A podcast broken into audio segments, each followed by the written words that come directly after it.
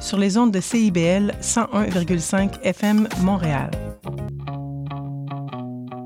Les générations se parlent à Trait d'Union. Je suis Louise Curodo et je vous invite à vous joindre à nous tous les vendredis à 14h sur les ondes de CIBL 101,5.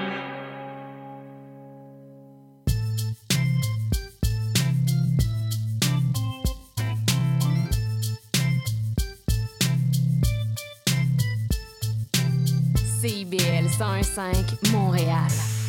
Vivre Montréal. Dans la radio communautaire, je pense que les gens se sentent impliqués, là, comme une espèce de longueur d'onde. CIBL, au cœur de la vie citoyenne.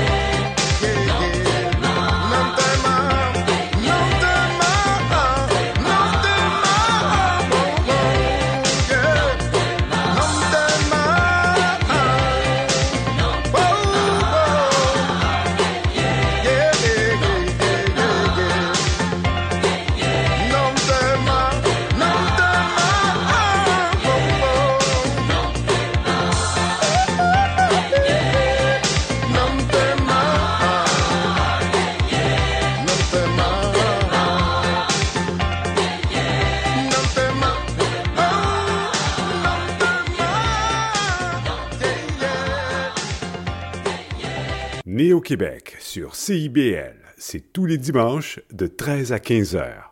Passe le message.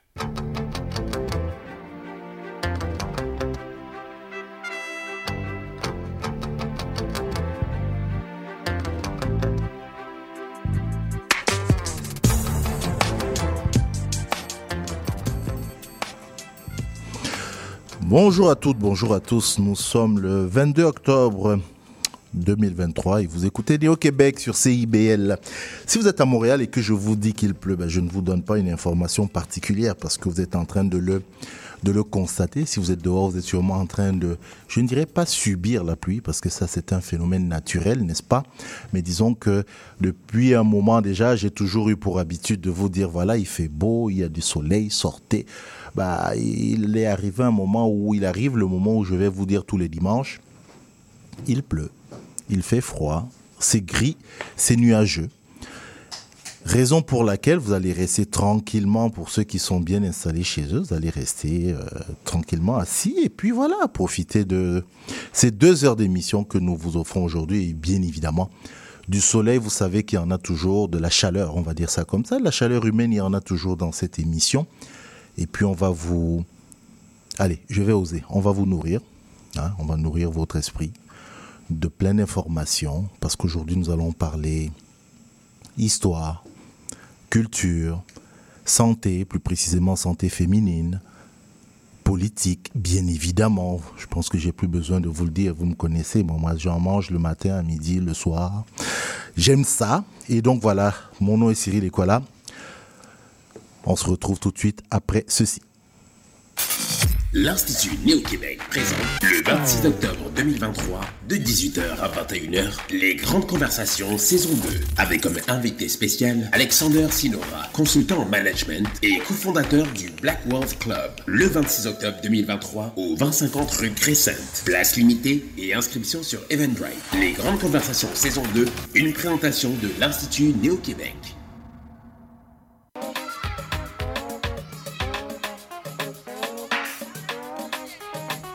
Néo Québec, dimanche de 13h à 15h.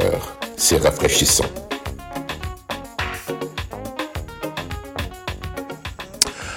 Voilà, bien en place, vous avez entendu, c'est rafraîchissant. C'est rafraîchissant en dedans, c'est rafraîchissant dans le cœur.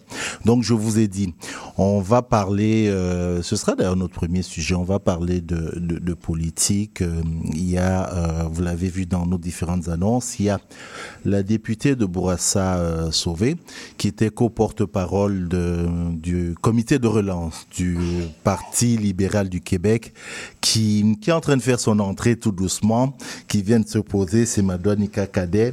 On va lui donner quelques minutes quelques, une petite, quelques petites secondes, question de bien prendre son souffle, de s'installer, parce que vous le savez aussi, la ville, il y a des travaux, puis euh, voilà. Et on a de la visite. Bonjour, Madouane Kakade. Bonjour, bonjour Cyril, salutations à tout le monde. Comment ça va? Ça va très bien. Je sais que c'était, euh, voilà, c'est vraiment limite, mais bon, c'est pas grave. On va, on va quand même bien faire, euh, bien faire les choses. Euh, content que hum, tu sois avec nous aujourd'hui pour euh, ben, parler de ce, de ce rapport. Oui. Euh, la dernière fois que tu es passé nous voir, justement, le comité de relance que tu co-présidais Oui. euh, du Parti libéral du Québec était déjà euh, en jeu et tout. Oui, oui, Donc, il, a commencé. il- il, avait commencé ses travaux. il avait ouais. commencé, hein, c'est Ouais. ça, ouais, c'est Ouais, ça. Il avait commencé. Et puis, là, vous avez rendu, comme on dit, vous avez rendu votre copie euh, la semaine dernière. Oui. Voilà. Et il y a eu beaucoup, beaucoup de choses à dire. Puis on est content que, comme tu nous l'avais promis, ben, tu viennes nous en parler. Euh, avant, j'ai quelques questions un peu d'actualité euh, euh, là avec toi rapidement. Oui. C'est, euh, bah, de toute façon, ça fait partie de la, aussi de, de ce rapport parce que euh, au-delà du rapport, tu as fait l'actualité aussi pour avoir interpellé le Premier ministre, évidemment, ta qualité de député euh, de, de, de Bourassa Sauvé, mais surtout porte-parole euh, du dossier euh, langue française au sein du, du, Parti libéral, donc de l'opposition officielle. Tu as interpellé le Premier ministre en lui demandant de se rétracter sur certains propos ou de t'apporter des, d'apporter à la population des preuves par rapport à un propos qu'il avait tenu Exactement. sur euh, l'anglais et le français. Est-ce que tu nous en dis Ben deux oui, mots? ben oui, bien sûr. Donc, cette semaine, bon, bon, en fait, on a vu donc, la semaine dernière, Mhm. euh, le- la CAQ a annoncé le, la, la hausse donc, des frais scolaires, fait, de, donc de doubler les frais de scolarité des étudiants canadiens hors Québec qui viendraient étudier ici dans les institutions anglophones. Mhm. Euh, et cette, cette mesure a deux portées. Donc, on nous l'a présenté, en fait, euh, donc, on nous a présenté qu'elle aurait deux portées, soit celle euh, donc de, de refinancer les, nos établissements francophones, mais également celle d'endiguer le déclin du français. Donc, le premier ministre, donc, c'est s'est exclamé, donc a lancé en début de semaine euh, que donc euh, ces étudiants-là venaient euh, mettaient en péril la survie du français, Euh, rien de moins. Euh, donc, moi, en tant que porte-parole pour la langue française, vous savez, donc nous, au Parti libéral du Québec, donc on a euh, mis de l'avant différentes propositions en matière de protection de la langue. Euh, J'ai rencontré le ministre Roberge plus tôt ce printemps pour lui faire part de nos propositions actualisées en matière de protection de la langue française en amont de, leur groupe d'action euh, sur la langue que, donc, que le gouvernement a mis sur pied. Et à mon sens, cette déclaration-là ne vient pas du tout aider à protéger la langue, ne vient pas, euh, ne, ne vient pas favoriser la pérennisation du français et au contraire vient braquer bien des gens. Et euh, l'autre chose que j'ai apportée, c'est qu'en fait, cette mesure-là ne semble pas faire quoi que ce soit donc, en matière donc, de, de préservation du français. Donc, on vient de dire, le premier ministre et la CAQ donc, nous disent qu'il y a trop d'étudiants anglophones à Montréal. Donc, essentiellement, donc, il faudrait donc, les, euh, faire en sorte qu'ils ne soient plus présents donc, dans notre centre-ville. Et finalement, donc, la problématique serait réglée, ce qui n'est absolument pas le cas. Euh, et euh, et d'autant plus que d'une- part, on nous présente que c'est une mesure pour protéger le français, et d'autre part, la ministre Derry, chaque fois qu'on lui pose la question, ben, elle nous dit non, non, si, euh, ben, puisqu'il y a, en fait, puisqu'on double le- les frais de scolarité, donc ces étudiants-là, euh, donc, donc ne, seront pas présents, mais au contraire, donc, comment, en fait, on nous dit que c'est injuste de subventionner donc les études des étudiants canadiens hors Québec parce qu'ils quittent. C'est pour ça que tu as parlé de D'incohérence. d'incohérence, ouais, d'incohérence. D'incohérence. Donc, on ne peut pas nous dire d'un côté que ces étudiants-là quittent en grand nombre le Québec, donc euh, que c'est pas un investissement rentable euh, parce qu'ils ne sont plus là, et de l'autre nous dire, mais puisqu'ils sont là, ils anglicisent le centre-ville de Montréal et, et le Québec en entier. Donc, euh, et c'est cette co- incohérence-là que j'ai surtout voulu soulever dans la question que j'ai posée en chambre au Salon Bleu au gouvernement, puis dans la motion que j'ai déposée par la suite, afin que le premier ministre se, se rétracte euh, sur cette question-là, parce que c'est pas la première fois qu'il fait des, qu'il émet des propos incendiaires en matière de protection de la langue, qui n'aident pas le débat, qui n'élèvent pas le débat. Mhm. Euh, maintenant que tu parlais, je rappelle quand même, je rappelle, j'informe juste comme ça qu'on a le plus jeune invité. euh, depuis que je fais de la radio, on a le plus jeune invité dans, dans le studio avec nous. C'est pour ça que vous pouvez entendre de temps en temps euh, question de nous dire qu'il est là. Il tousse un peu, mais bon, voilà, il, est avec, euh, il est avec nous. Je voudrais revenir un peu sur ce rapport-là, euh, Madonika. Oui. Euh, vous avez rendu le rapport. Euh, voilà, il y a plusieurs pistes de réflexion, qui notamment liées à l'affirmation du Québec au sein du Canada et dans le monde, l'adoption de politiques rassembleuses et inclusives, ainsi que la création de la richesse pour tous les Québécois. Oui. Euh, vous parlez de l'adoption d'une constitution québécoise procéder à une réforme, on en parlait en profondeur de l'enseignement du français, d'assurer une véritable autonomie aux régions afin qu'elles puissent mieux gérer leur développement économique et social, de déployer une politique industrielle et d'instaurer un revenu minimum d'activité. Avec ta permission, il y a certains pans de ce rapport que je vais Oui.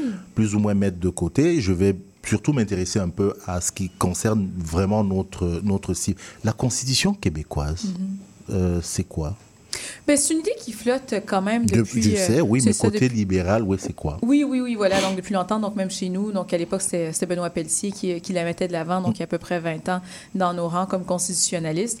Donc, euh, c'est tout simplement donc d'émettre donc un document fond- fondateur, donc qui viendrait euh, d'une part donc inscrire donc dans un seul document certains des autres euh, donc des autres lois, des autres documents législatifs qui ont donc une portée fondatrice. On, on pense un peu donc à la Charte des droits et libertés du Québec, qui est, qui est en vigueur donc depuis les années 70 en raison d'un gouvernement libéral. On pense à la charte de la langue française. Donc, on pense à, à ces documents-là qui pourraient se retrouver à l'intérieur d'une constitution et qui viendraient s'élargir un peu en, en, mettant de l'avant donc nous ce qui nous distingue donc ici au Québec. Faut, faut Avec une valeur politique ou juridique?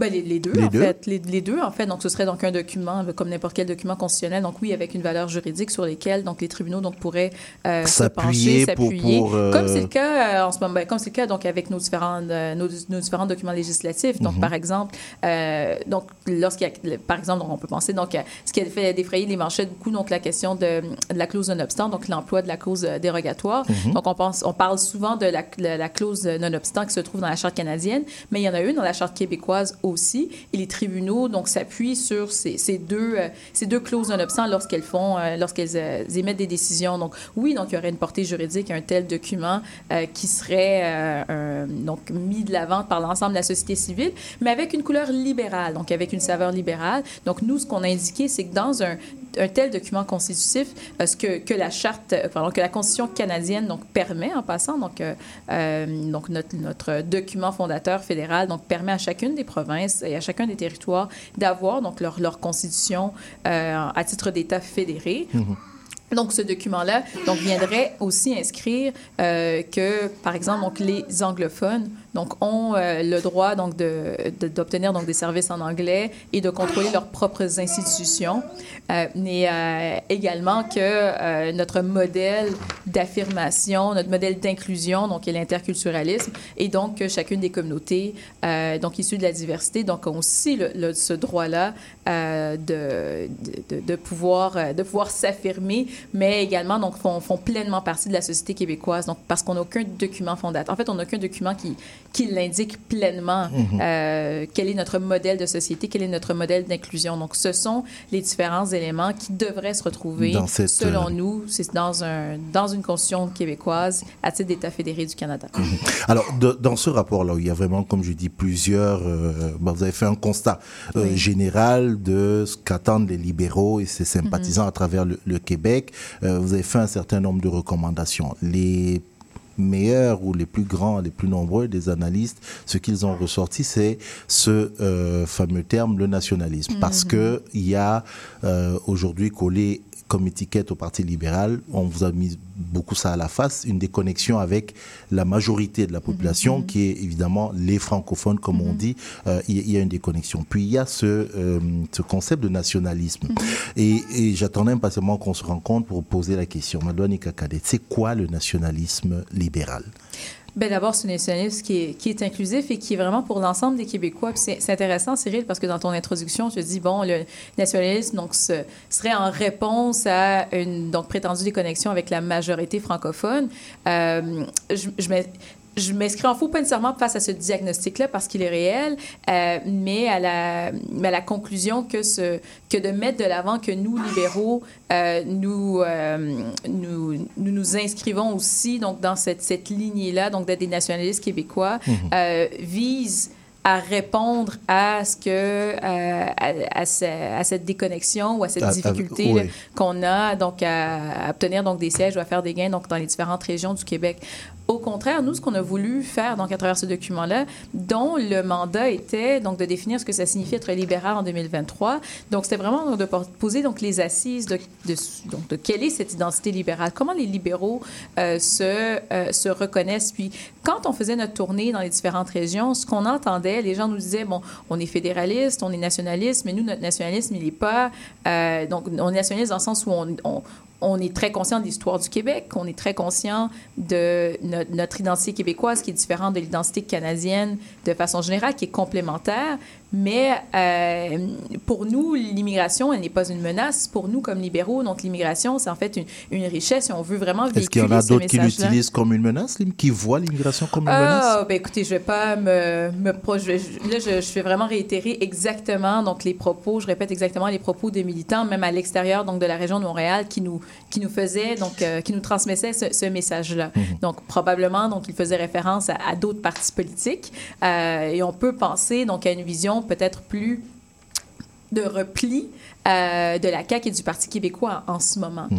Parce Et que j'ai reçu, pardon, j'ai j'ai reçu euh, Rouba Ghazal Oui. la semaine dernière, qui, qui est dans sa campagne pour le Oui. co-porte-parole là, et qui me parlait de nationalisme. Mhm. Et donc, Québec solidaire, c'est, elle, elle prône un, un nationalisme euh, moderne, euh, progressiste, Mhm. et, et il y a un troisième terme.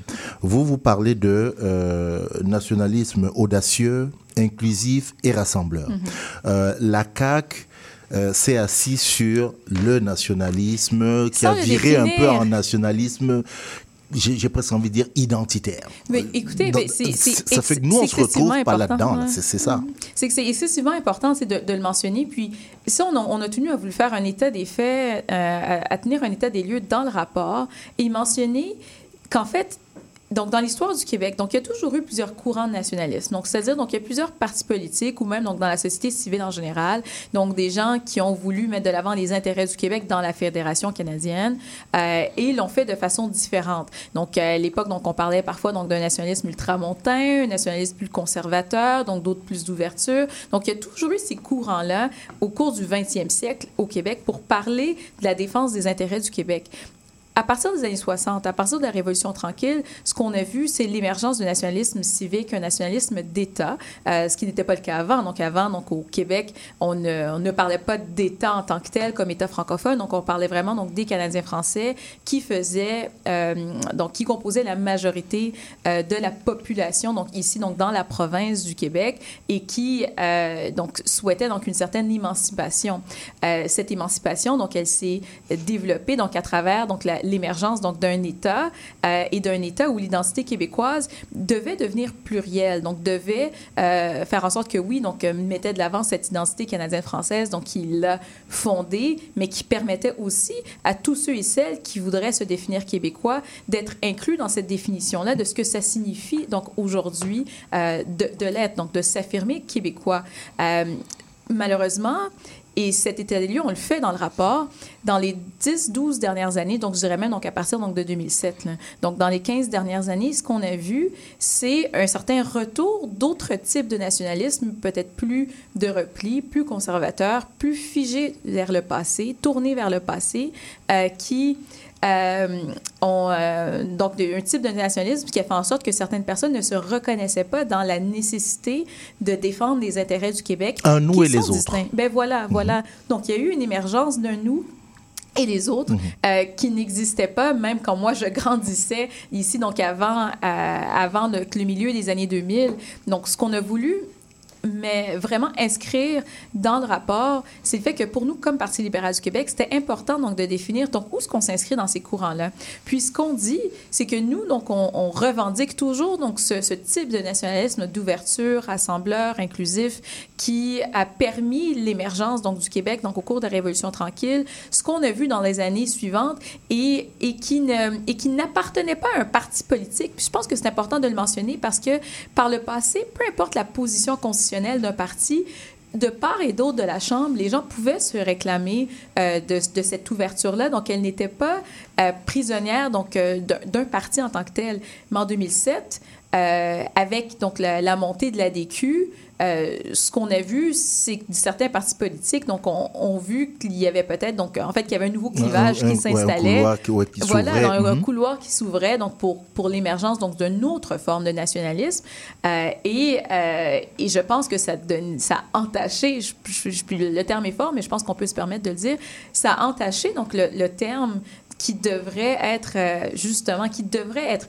inclusif rassembleur qui est donc de favoriser la, pérennisation d'un État francophone en Amérique du Nord dont on peut tous être fiers et un État pluriel, euh, libéral avec un petit L, donc, euh, donc qui, qui met de l'avant donc euh, ces valeurs donc d'inclusion et ces, ces valeurs de vivre ensemble dont nous nous nous réclamons. Mhm. Donc, étant donné donc ces nouveaux clivages, c'est important pour nous de nous positionner et de dire ben, en 2023, alors que la question qu'on nous posait, c'est ça signifie quoi être libéral? Ben, En 2023, ben, ça signifie oui défendre les intérêts du Québec, oui défendre notre spécificité québécoise à l'intérieur du Canada, oui nous assurer que notre culture puisse rayonner et euh, notre culture donc qui oui oui, francophone, mais qui est aussi anglo-québécoise, donc qui, qui, inclut également donc les, les néo-québécois, qui sont plus si néo que ça, là, mm-hmm. à, l'intérieur donc de cette identité-là, qu'elle est en mouvance, qu'elle continue de se déployer, mais qu'elle se déploie différemment que ce qu'on voit dans, dans, le reste du Canada. Donc, des Québécois de deuxième, troisième génération ne sont souvent pas comme des Albertains ou des Manitobains de deuxième ou troisième génération, quand bien même ils partagent le même héritage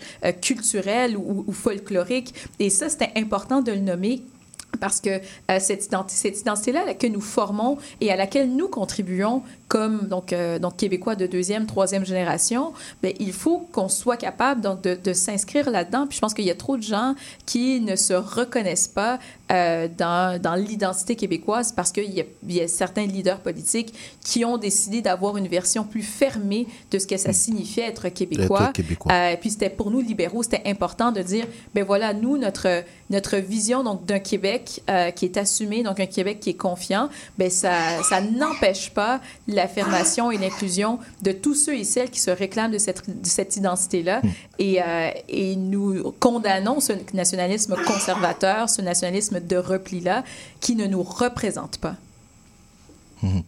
C'est ça que euh, vous avez appelé s'affirmer, rassembler, prospérer. Euh, et le rapport, il est sur toutes les plateformes. On peut le retrouver sur le, la, la, le, site du, du, Parti libéral du Québec. J'ai une dernière question en, oui. en une minute. C'est que à titre personnel, oui.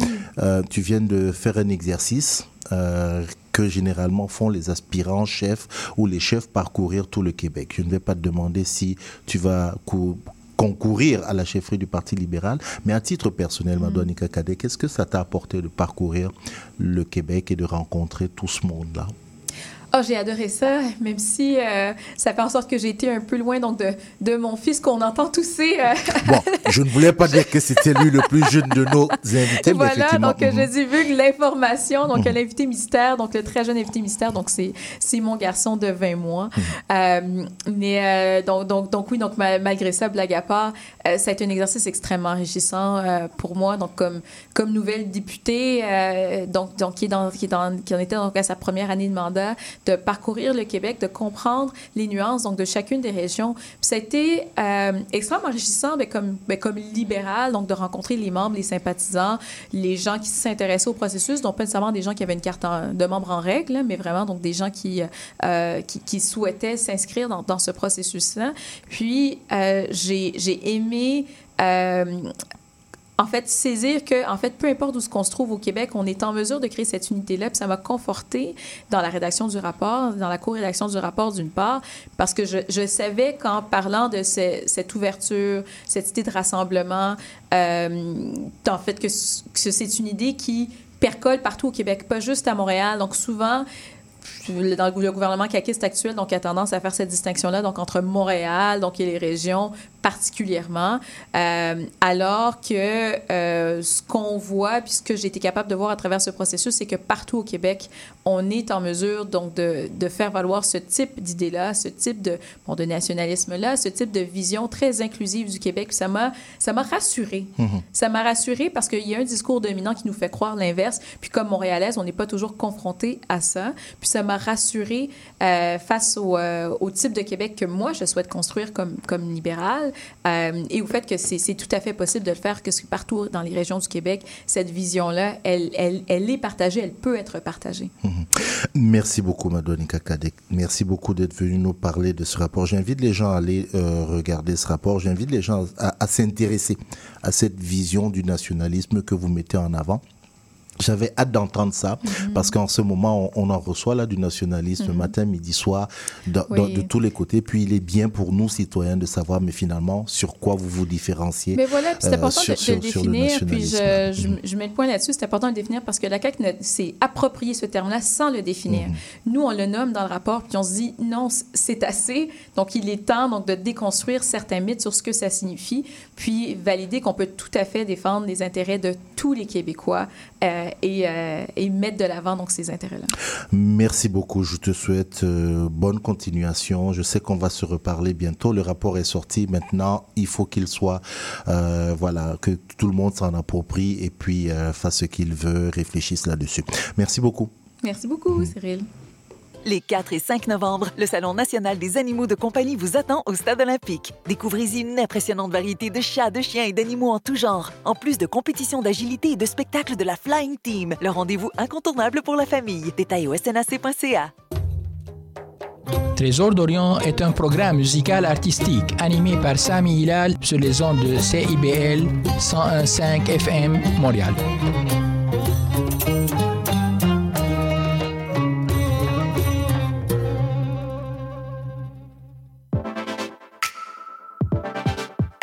Bonjour, ici Boris Chassagne. Pour découvrir l'actualité locale d'un bout à l'autre du pays, écoutez l'émission Point de vue. On vous présente des reportages, portraits et entrevues réalisés par nos journalistes postés dans des provinces et territoires canadiens, société, art, culture, environnement, affaires publiques, l'information locale destinée à un auditoire national. Les jeudis 10h sur CIBL FM. There is something about me you don't know, my baby bambola. Oh yeah, boma nyanyaila. There is.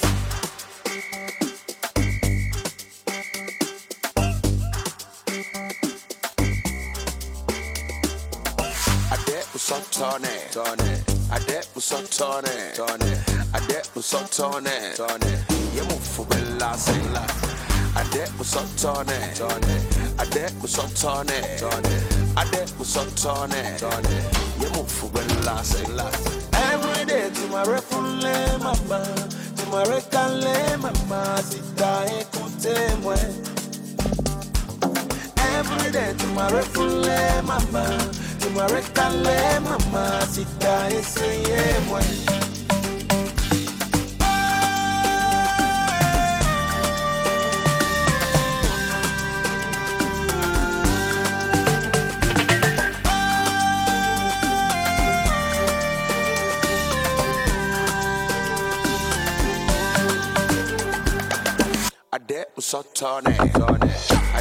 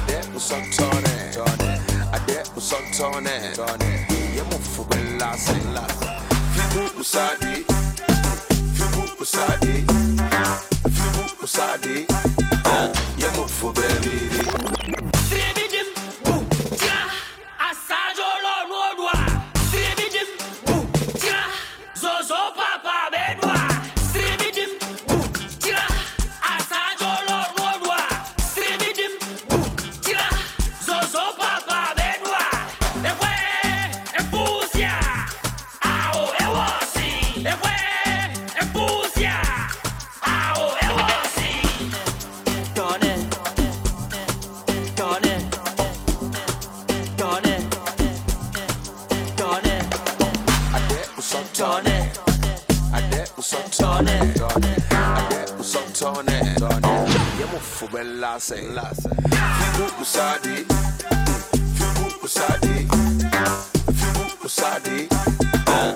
Fubeli. Non, je lance juste le truc. Oui, juste pour. Quelle ambiance C'est pas possible dans ce studio. Vous êtes toujours à l'écoute de Néo-Québec. Il est exactement 13h33. Euh, merci encore à Madouane Cadet. Je vous dis, allez sur le site du Parti libéral du Québec si vous vous intéressez ben, à leurs travaux et puis regardez ce qui se passe avec le rapport. Là, je voudrais tout de suite vous parler d'autre chose.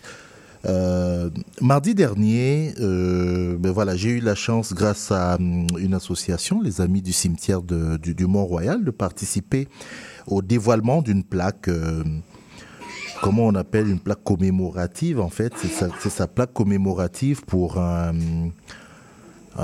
une personne, une personnalité noire qui a vécu ici à Montréal. Euh, c'est euh, Shadrach, Shadrach Minkins. Beaucoup de gens ne connaissent pas ce nom-là, mais euh, je vous dirais grosso modo que c'est quelqu'un qui était une personne qui était mise en esclavage aux États-Unis, puis qui a réussi à s'enfuir et est venue s'installer à Montréal. Donc elle a été enterrée au cimetière euh, Côte-des-Neiges Notre-Dame. Euh, je ne vous parle pas d'une histoire d'hier, là. Hein. C'est pas une histoire d'hier. On est en train de parler de, des années euh, bien, bien, bien longtemps. Vous allez comprendre. On, est en train de parler de 1875. C'est vous dire. Euh, donc, il est enterré au cimetière de, de, Notre-Dame Côte-des-Neiges. Vous le savez, dans ce cimetière, il y a euh, de nombreuses personnalités qui sont enterrés là-bas. Et puis cette association, les Amis du cimetière de Mont-Royal, ben, il y a, ils ont un groupe comme ça d'une centaine de personnes à peu près qui sont des personnalités euh, enterrées dans, dans, ce cimetière. Et Shadrach Minkins est la première personne noire qui rentre dans, je vais me permettre de dire ça, cette espèce de, club, mais qui est reconnu vraiment comme une personnalité. Et cette initiative a été possible grâce à euh, l'organisme philanthropique euh, Article 47 dont on parlera prochainement, ça je vous le promets, pour vraiment mettre le travail, le zoom sur leur travail. Euh, mais maintenant le dévoilement de cette plaque-là, euh, oui, derrière il y avait Webster, que vous connaissez, que j'ai plus besoin de vous présenter. Vous savez, on dit artiste hip-hop, mais c'est aussi beaucoup, c'est un historien et qui s'est toujours intéressé à, à, déterrer les histoires. Déterrer les histoires, ça c'est le terme que j'ai utilisé justement pour qu'il nous dise un peu, pour qu'il nous explique qui était Shadrach Minkins et pourquoi aujourd'hui il a une plaque. En fait, euh, Shadrach Minkins est une personne qui est née en esclavage en Virginie, euh, aux États-Unis. Et puis, euh, il a décidé de s'auto-émanciper, de prendre la fuite euh, autour de 1849. Et il s'est réfugié à Boston. Là-bas, il a été arrêté par un chasseur d'esclaves qui l'a amené euh, au palais de justice. Et donc, en 1850, il est passé une loi aux États-Unis, la loi sur les esclaves fugitifs, qui permettait aux gens du Sud, aux esclavagistes du Sud, de remonter jusqu'au nord pour arrêter les personnes qui s'étaient enfuies, et ce, avec l'aide du gouvernement. Et donc, euh, Shadrach Minkins est amené au palais de justice euh, pour euh, être envoyé en esclavage vers le sud des États-Unis, vers la Virginie. Et à ce moment, la communauté afro-bostonienne s'est levée et est entrée de force dans le palais de justice, dans la salle d'audience. Ils ont pris Shadrach Minkins, ils l'ont sorti du palais de justice et l'ont envoyé à Montréal à, travers le chemin de fer clandestin, qui était cette euh, association de, personnes là qui aidaient les, personnes asservies à, à s'enfuir. Et donc, euh, Shadrach Minkins a passé le reste de sa vie à Montréal, euh, est décédé en 1875. Et donc, la, vie de Shadrach Minkins est, importante parce que finalement, ça nous montre toute la, résilience et la résistance face à l'esclavage et surtout comment une communauté s'est organisée pour pouvoir euh, le, le, faire sortir de cette, de cette dynamique-là et toute la radicalité aussi d'une d'une communauté parce que l'acte que, que, cette communauté a fait était illégal et les gens ont risqué leur vie, ils ont risqué leur avenir pour sauver la, la, la vie de cet homme-là. Donc, c'est vraiment une, une histoire qui, qui, est très inspirante. Le public, le grand public, sait que tu, voilà, tu en as fait aujourd'hui euh, une passion, un métier, d'aller déterrer comme ça et de révéler l'histoire, l'histoire cachée de ce territoire. Comment c'est est venu à toi l'histoire de, de Shadrach Minkins? Bien, il m'est venu notamment à travers mes discussions avec l'historien Frank Mackay, et euh, par la suite, j'ai lu un, un, livre écrit par Gary Collison qui s'appelle Shadrach Minkins, qui est à peu près le seul livre qui a été écrit au sujet de, de cet homme-là. Et c'est comme ça qu'on a eu l'idée avec euh, mon père et euh, Marie-France Abastado, qui est à Radio-Canada, euh, de revenir sur les traces de Shadrach Minkins et d'en faire un podcast. Donc un podcast de 10 épisodes qui euh, qui revient sur vraiment les, euh, les différentes étapes de la vie de Shadrach Minkins. Donc, on est parti à Norfolk, en Virginie. Et de là, on est allé vers Boston. On a rencontré une historienne à New York euh, du nom de Sylviane Diouf. Et ensuite, on est passé par Cambridge, Concord, euh, Leominster, le Vermont et euh, Montréal. Je rappelle que euh, ce podcast, il est encore sur la, la plateforme au radio, donc les, gens peuvent vraiment euh, l'écouter. Est-ce qu'au cours de ce, euh, de ce périple-là, justement, que tu as fait avec ton père et avec Marie-France, est-ce que vous avez découvert qu'il y a éventuellement d'autres personnes mises en esclavage qui ont réussi à, à s'enfuir et sont venues à Montréal? Oui, ben, en fait, euh, même en dehors du, du périple, c'est des informations qu'on qu connaît. Euh, des gens qui ont, qui ont fui euh, l'esclavage des États-Unis pour venir se réfugier ici à Montréal et partout ailleurs au Canada. souvent, ces gens, pour la plupart, passaient par Montréal, mais continuaient vers l'Ontario, parce que l'Ontario était anglophone et protestant. Ici, c'était catholique et francophone. Et donc, pour plusieurs d'entre eux qui aussi avaient des membres de famille, etc., en Ontario, ben, c'était plus facile euh, la, la, la, navigation, si on veut. Donc, plusieurs continuaient vers Toronto, mais certains ont passé le reste de leur vie à, à Montréal et même Québec. Que, quel message, Webster, quel message, notamment la, la, cette plaque-là, pour le, nous d'aujourd'hui? Ben, Pour ma part, ça tourne toujours autour des mêmes messages, c'est-à-dire ça nous prend des marqueurs euh, afin de mieux comprendre euh, notre histoire afro-locale, c'est-à-dire qu'elle soit afro-montréalaise, afro-québécoise ou afro-canadienne. Et c'est en plaçant euh, justement des plaques commémoratives comme ça, en faisant différentes initiatives, qui nous permettra de mieux ancrer cette histoire-là dans nos consciences et inconsciences collectives. Parce que l'information existe, les livres existent, mais il est temps de les sortir des livres pour que les gens entrent en contact avec cette histoire-là et qui nous permettent d'avoir une, une vision différente euh, de notre histoire et de notre passé. Hmm. Et en même temps, de célébrer une personne comme Shadrach Minkins nous permet de célébrer la résistance à l'esclavage, parce que les gens n'étaient pas que que des victimes passives de l'esclavage. Et donc, en mettant l'accent sur la résistance, nous permet de centrer la discussion autour des personnes et de leur agentivité. J'ai envie de terminer en te disant mission accomplie, mais je ne dirais pas ça parce que j'imagine qu'il y a encore d'autres d'autres pistes sur lesquelles tu es en train de, de, de travailler pour pour déterrer entre guillemets d'autres d'autres d'autres histoires. Oui, tout à fait. En fait, ça c'est qu'une partie, mais il y a tellement d'autres choses à faire.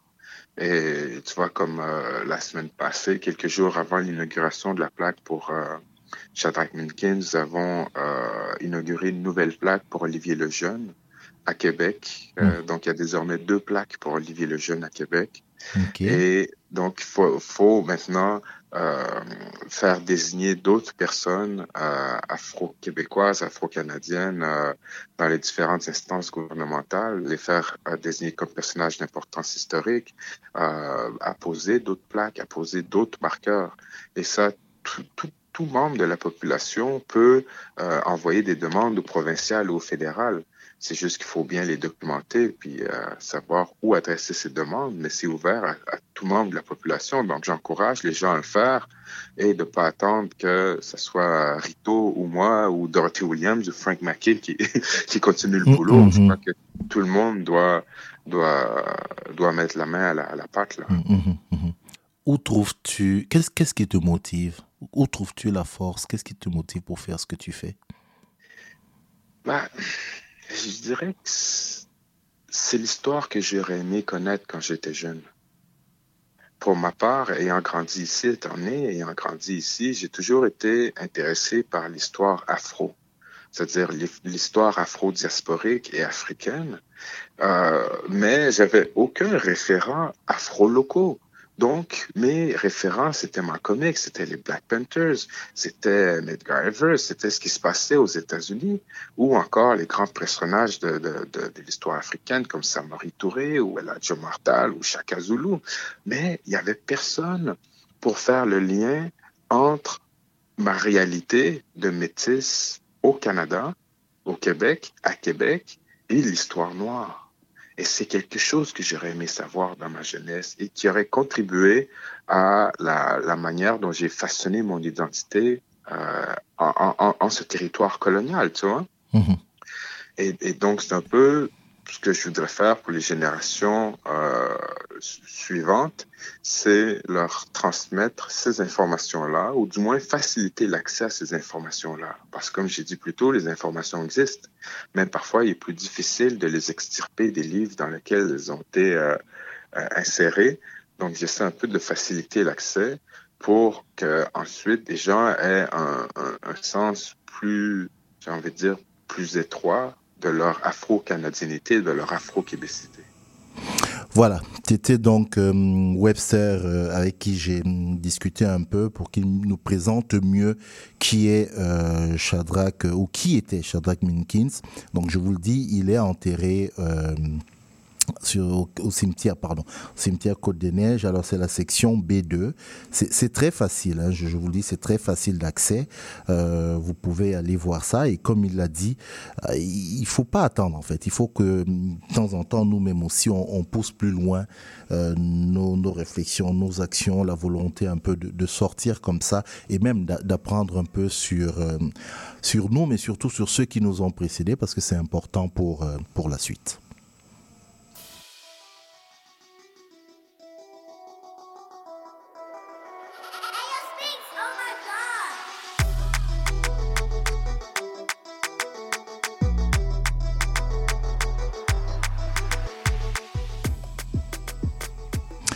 Alors, ce mercredi 18 octobre, Justin Trudeau a accueilli les dirigeants des États membres de la CARICOM, qui est l'organisation internationale régionale, qui comprend 15 pays et 5 territoires d'outre-mer. Il les a reçus à Ottawa dans le but de permettre euh, un renforcement des efforts du Canada dans les institutions financières mondiales, ça c'est le devoir qui le disait, pour lutter contre le réchauffement climatique qui, on le sait, impacte notamment les îles de la Caraïbe. Euh, et ça, c'est ça, c'est vraiment ce qu'on a mis en avant. Euh, et puis, euh, bah, évidemment, Michel, Michel Martineau est avec nous. Bonjour, Michel. Bonjour, Cyril. Ce que je viens de dire ne, ne comment dire ça, ne dit pas tout, parce qu'il y avait un autre objectif qui était aussi celui bah, de parler d'Haïti, qui Et fait oui. de nouveau l'actualité. Et oui.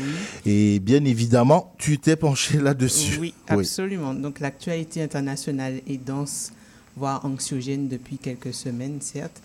Euh, mais pour cette chronique, donc, je me suis intéressée à ce qui se déroule en Haïti, qui fait donc de nouveau l'objet de l'actualité internationale. Donc, je vais parler de deux choses. Dans un premier temps, le Conseil de sécurité des Nations Unies a permis, en fait, le 2 octobre dernier, de permettre une intervention multinationale qui sera dirigée par le Kenya dont l'objectif c'est de permettre une désescalade des violences que connaît la Première République noire, donc déjà depuis quelques années, et qui s'est malheureusement euh, intensifiée depuis l'assassinat de l'ancien président Jovenel Moïse le 7 juillet 2021. Une intervention qui a été notamment demandée par le Premier ministre actuel Ariel Henry, mais qui soulève beaucoup de questionnements. Alors, je dis beaucoup de questionnements pour plusieurs raisons.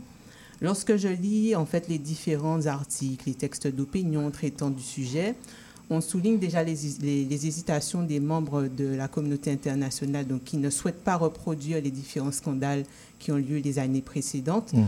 Je pense notamment par exemple à l'épidémie du choléra euh, importée par les casques bleus népalais suite au tremblement de terre de 2010. Euh, où on n'avait pas encore, n'avait jamais recensé de cas depuis des, plus de siècles, et sans compter aussi l'échec des forces internationales euh, à rebâtir le pays justement après le terrible tremblement de terre donc de 2010 qui a coûté la vie à plus de 200 000 personnes et donc qui a impacté beaucoup d'autres euh, qui se sont retrouvés sans abri. Mmh. Euh, également, lorsque je regarde de plus près, le choix du Kenya, en fait, ça me laisse perplexe. Euh, dans un premier temps, et si on revient à ma chronique euh, d'il y a quelques semaines concernant la langue, le Kenya, c'est un pays anglophone. Ouais. Tandis qu'en Haïti, les langues officielles, c'est le créole haïtien et le français. Mhm. Donc moi, je me pose beaucoup de questions. Déjà, comment les forces kenyanes vont pouvoir communiquer correctement avec les forces de l'ordre haïtiennes? Comment ces mêmes forces kenyanes vont pouvoir échanger avec la population pour prendre le pouls de la situation et ainsi adapter leurs décisions dans le but de permettre une désescalade de la violence dont les, les gangs sont, en, sont aux premières loges? Est-ce que la force kenyane composée de policiers et de militaires donc, sera en mesure de vaincre les gangs armés et ainsi ramener une certaine sérénité sur le sol haïtien? Mhm. J'ai encore d'autres questions. Est-ce que la population souhaite véritablement une énième intervention internationale sur son territoire? Est-ce que tout simplement cette mission internationale aura lieu? Car dans le même temps, l'ancien candidat à la présidentielle kenyane Eruku Aoko, Mhm. j'espère que je prononce bien, il a déposé en fait une pétition auprès de la Haute Cour du Kenya pour inconstitutionnalité de l'intervention kenyane. Tu n'es pas en fait la, la seule hein, que le choix du Kenya laisse un peu euh, perplexe. Mais bon, ça, on va voir, comme tu le dis, est-ce que la suite, tu as posé des questions, c'est l'avenir qui nous dira. Disons toutefois que, euh, à côté de ce problème, il y a d'autres, euh, ben, disons, d'autres problèmes auxquels Haïti euh, fait face. Il y a dont notamment cet enjeu Mhm. actuel là, de, à savoir comment régler le conflit qui l'oppose à la République dominicaine. À propos de la construction juste d'un canal, peut-être que quand moi je le dis depuis Montréal, là, ça peut faire bizarre, mais c'est quoi cette histoire? Alors, donc pendant que je prête attention à ce qui se passe à, à l'échelle internationale, donc Mhm. je, je, je peine à regarder ce qui se passe au niveau de l'actualité régionale haïtienne. Et c'est en fait c'est sur Twitter et Instagram que je découvre, en fait, à mon plus grand étonnement, qu'il y a de nouvelles tensions géopolitiques. Je dis bien nouvelles, je vais revenir là-dessus tout à l'heure, donc qui opposent Haïti à la République dominicaine. Donc, comme tu l'as dit, Cyril, en fait, il y a euh, Haïti qui a décidé de construire un canal à la frontière haïtiano-dominicaine, donc qui se trouve au nord donc, de l'île, Mhm. euh, précisément à la rivière d'Arabonne, donc une rivière qui est malheureusement connue pour le massacre de 1937. Je reviendrai sur cette histoire euh, dans quelques instants. Et donc, la construction de ce canal permettrait à Haïti d'alimenter les agriculteurs de la région et ainsi augmenter leur production. Cependant, vous avez le président de la République dominicaine, lui qui estime que ce- la construction de ce canal se fait dans des conditions vraiment qui ne sont pas du tout optimum Mhm. et parle même d'ailleurs de provocation. Et Louis Abinader, donc le président donc, de la République dominicaine, qui d'ailleurs se présente à sa propre succession, donc pour 2024, il a construit il y a de ça quelque temps un mur pour empêcher l'immigration clandestine. Un mur, un mur comme euh, l'autre, on construit l'autre pensée à un mur aux États-Unis, là Voilà, donc ça me fait penser justement à un fameux euh, président américain qui a eu Mhm. la même idée il y a de ça quelques temps. Mhm. Donc toujours est-il en fait que le canal continue d'être construit, notamment au, euh, au niveau haïtien avec l'aide de la population.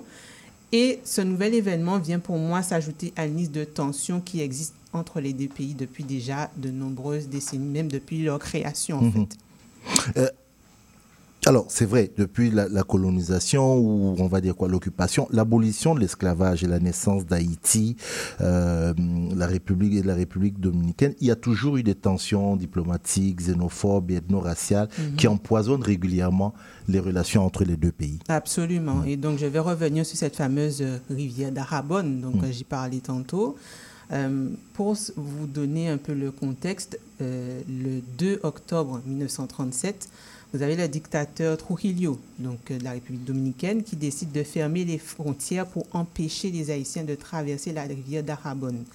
Et dans cette rivière, il y a un massacre, je, dirais, je pourrais même dire un génocide, qui aura lieu et qui va tuer plus de 20 000 personnes, hommes, femmes et enfants. Leur seul tort, en fait, c'est de ne pas avoir su prononcer le mot péril avec l'accent espagnol.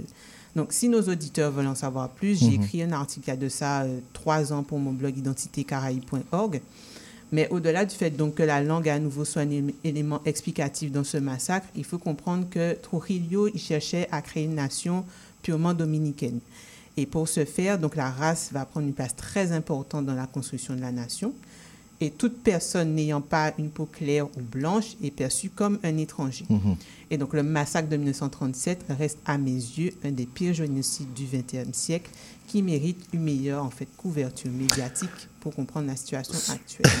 en fait, je t'entends et tu, tu rappelles ça, ça fait, ça c'est quand même quelque chose qui fait un peu froid dans le dos. Mais si Mm. on regarde quand même l'actualité de ces dernières années, les tensions, bon, raciales, là, elles perdurent toujours. Ça fait quand même 86 ans. hein. Mhm, c'est ça, c'est ça. Quand j'ai parlé de la construction du mur, donc il y a Mhm. déjà ce, ce point-là. Il faut quand même revenir, par exemple, à 2013, où le gouvernement dominicain avait euh, décidé, donc avec l'aide de la Cour constitutionnelle, de retirer la nationalité à toute personne originaire d'Haïti qui était née depuis 1929. Donc, Mhm. c'est votre grand-père, grand-mère, oncle, tante, père, mère. Donc, des générations de Dominicains d'origine haïtienne qui se retrouvent du jour au lendemain sans nationalité, sans terre. C'est ce qu'on appelle d'ailleurs des apatrides, être apatride. Et donc des familles entières se retrouvent contraintes de retourner en Haïti, un pays qu'ils n'ont jamais connu, où certains ne parlent pas un seul mot de créole haïtien ou de français. Alors que paradoxalement, la main-d'œuvre haïtienne sur le sol dominicain ne cesse de croître et représente même une valeur sûre pour le bon fonctionnement de son économie, notamment dans le marché de la production de la canne à sucre ou encore de la banane. Ça, c'est hum, c'est quelque chose euh, de, je dirais, de, de terrible. C'est quelque chose de terrible que, que, que tu Oui, racontes. Mhm. absolument. Mais euh, pour moi, en fait, parler d'Haïti, c'est prendre une grande inspiration, dans le sens où il faut s'attendre à se retrouver face à un pays avec une histoire avec un grand H. Et en mis le fait qu'Haïti restera un modèle par excellence de soulèvement des esclaves face à la colonisation et l'esclavage dans le but de, de trou- ultime de trouver son humanité, sa liberté, elle est marquée quand même par de grandes blessures. Lorsque j'entends par exemple qu'Haïti, c'est un pays maudit, qu'il y a toujours des déstabilisations politiques, que les cyclones ou inondations affaiblissent le pays un peu plus, ou encore que le pays soit versé dans le mal avec une pratique abusive du vaudou, je suis un peu agacée. Rien de tout ce qui s'est produit n'est arrivé par hasard. Mhm. Il ne faut pas oublier que la dette colossale qu'elle a dû payer à la France euh, pour connaître son indépendance. Il ne faut pas oublier l'occupation américaine de 1915 jusqu'à 1934 pour soi-disant protéger les intérêts économiques américains, sans compter les dictatures du Valier, père et fils, et bien entendu, la liste continue. La situation actuelle, en fait, c'est le résultat de nombreuses décisions politiques locales et internationales dont la population reste en fait la première victime. Bien sûr, je ne peux pas parler en fait au nom de la communauté haïtienne, parce que je ne le suis pas, mais je reste quand même admiratif devant leur résilience, leur ténacité. Et malgré en fait les coups à répétition, la population haïtienne continue d'être égale à elle-même, fière de ses racines, de son histoire, et où les intellectuels aussi, de par le monde entier, y compris ici au Québec, font vibrer sa culture. L'union fait la force. Mhm. La devise de la perle des Antilles a tout son sens. Mhm. Tête collée, comme on le dit si bien. Merci beaucoup, merci beaucoup Michel. Je, je constate en passant que, euh, comment dire ça, cette, cette rencontre notamment à, à Ottawa Mhm. euh, a, a suscité, bon, on- tu vas me dire comme un peu toute initiative politique, a suscité euh, quelques petits remous et tout, mais on aura le temps de revenir là-dessus juste après. Le bingo de CIBL arrive sur les ondes du 101.5 FM. Courez la chance de gagner 2500 dollars en prix. Procurez-vous une carte de bingo dans un commerce inscrit sur notre site web et branchez-vous sur le 101.5 FM. Pour connaître le point de vente le plus près de chez vous, consultez le CIBL1015.com. Dès le 22 octobre, on joue au bingo de CIBL tous les dimanches dès 16h. Pour en apprendre et en découvrir plus sur les facettes les moins connues de la musique, Face B avec Oli Poitras. à CIBL 1015. Salut, c'est Laurie Vachon. Dans Attache Tatoune, tu vas découvrir les artistes d'aujourd'hui et de demain. Une heure d'entrevue avec les artistes émergents pour parler de création, de leurs influences et bien sûr de leur univers. Viens écouter Attache Tatoune. Une heure de musique, une heure de découverte, c'est dans Attache Tatoune, jeudi de 13h à 14h sur CIBL 101.5. Bonjour mon cher Karl. Bonjour, bonjour Cyril. Comment vas-tu? Je vais très bien. Alors, le monde du sport et en particulier le football féminin en Espagne Oui. a été frappé de plein fouet par un scandale. Ça, c'était après le sacre de, de l'équipe féminine de, de- de soccer euh, lors de la Coupe du Monde en Australie et en Nouvelle-Zélande. Au cours de la cérémonie de remise euh, de médailles, Luis Rubiales, j'espère que je prononce bien, alors président de la Fédération espagnole de football, a, alors j'ouvre les guillemets, hein, les gens ont vu l'image, mais je préfère ouvrir les guillemets, a embrassé sans son consentement une joueuse de l'équipe euh, espagnole, euh, Jenny Hermoso, quelque chose comme ça, voilà, c'est son nom, sur les lèvres. Euh, Je veux dire, tout le monde a vu cette image-là après. Rappelons quand même que euh, ça, l'équipe venait juste de remporter la finale. hein. Il y a la, la remise des médailles et euh, une polémique, bien évidemment, euh, en est née et elle est née surtout du statut de la personne impliquée. Avant que tu nous expliques un peu, voilà, en termes de com, ce que tout ce que ou de relations publiques, qui est Luis Rubiales? Alors, euh, Cyril, Luis Rubiales, c'est un ancien footballeur professionnel pour commencer, avec une carrière plutôt réussie. Il jouait principalement en tant que défenseur central pour différents clubs, hein, comme Levante, Xerez ou encore euh, Ali- Alicante. Après avoir pris sa retraite du football euh, professionnel, Rubiales s'est reconverti dans l'administration du football.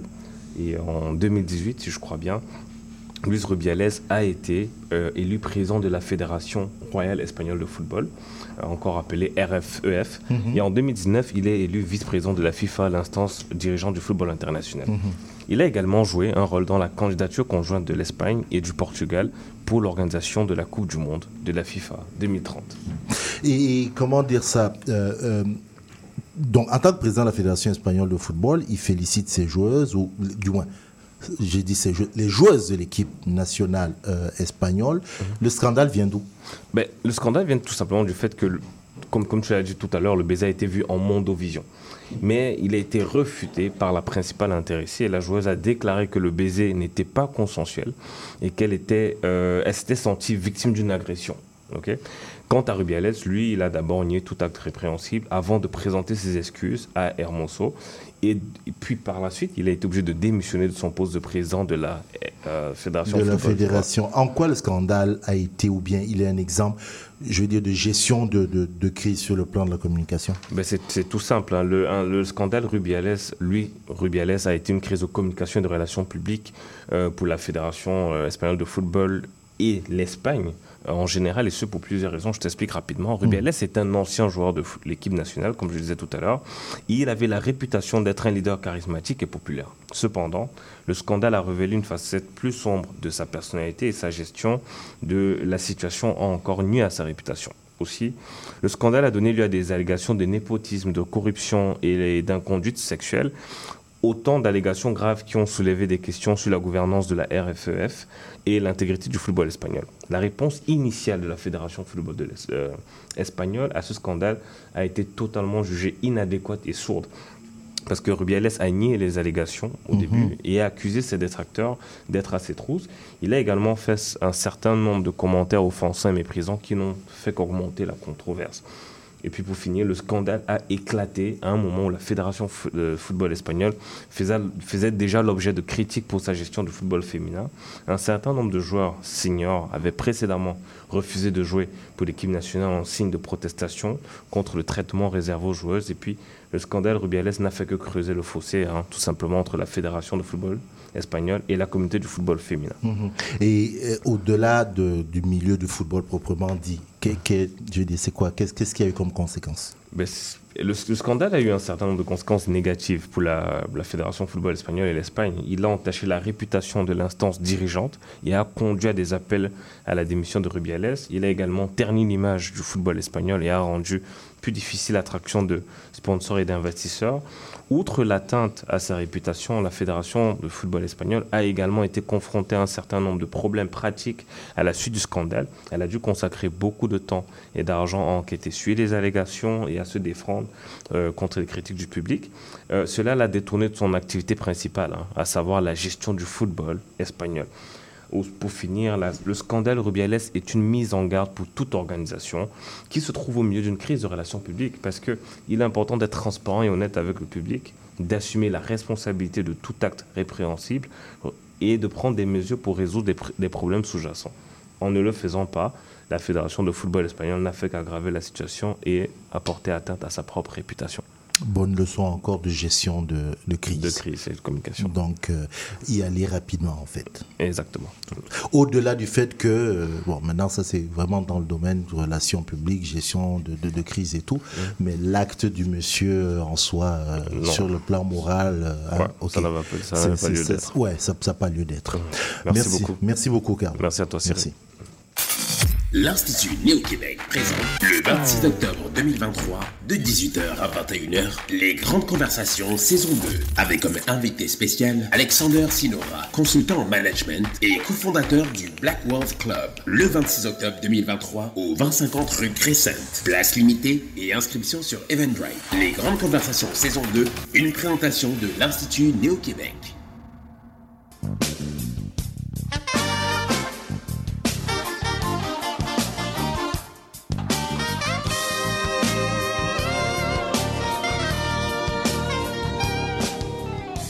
Terminer et commencer la semaine, écoutez Cyril Equala et son équipe.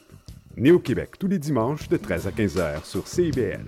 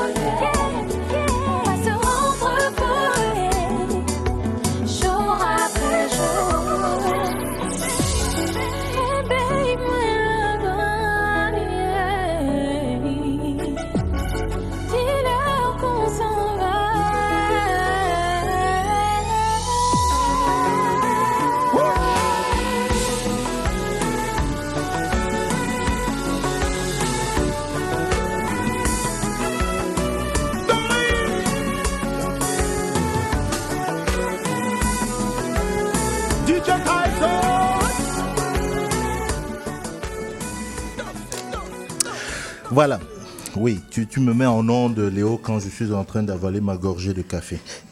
C'est pas grave.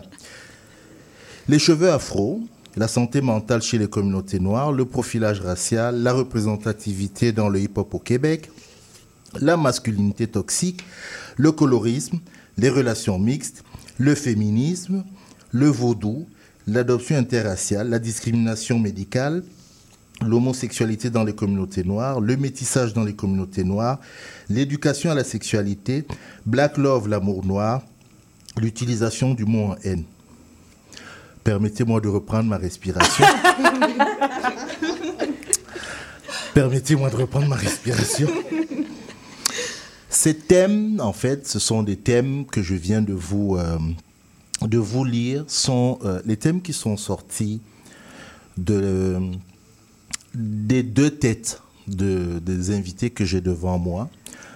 Euh, vous avez tous entendu parler de cette euh, série, sauf si vous habitez sur la planète Mars. C'est pas de mentir. Pas de mentir qu'on a vu, euh, qu'on voit sur Ici Tout TV, euh, qui est arrivé comme ça, puis boum, il y a eu la saison 1 et là on est en pleine saison 2. Les deux auteurs de cette série, ils sont devant moi. Je vais commencer par la plus connue, celle que j'ai envie d'entendre aujourd'hui. Bonjour Béatrice Gravel. Bonjour. Bonjour, ça va?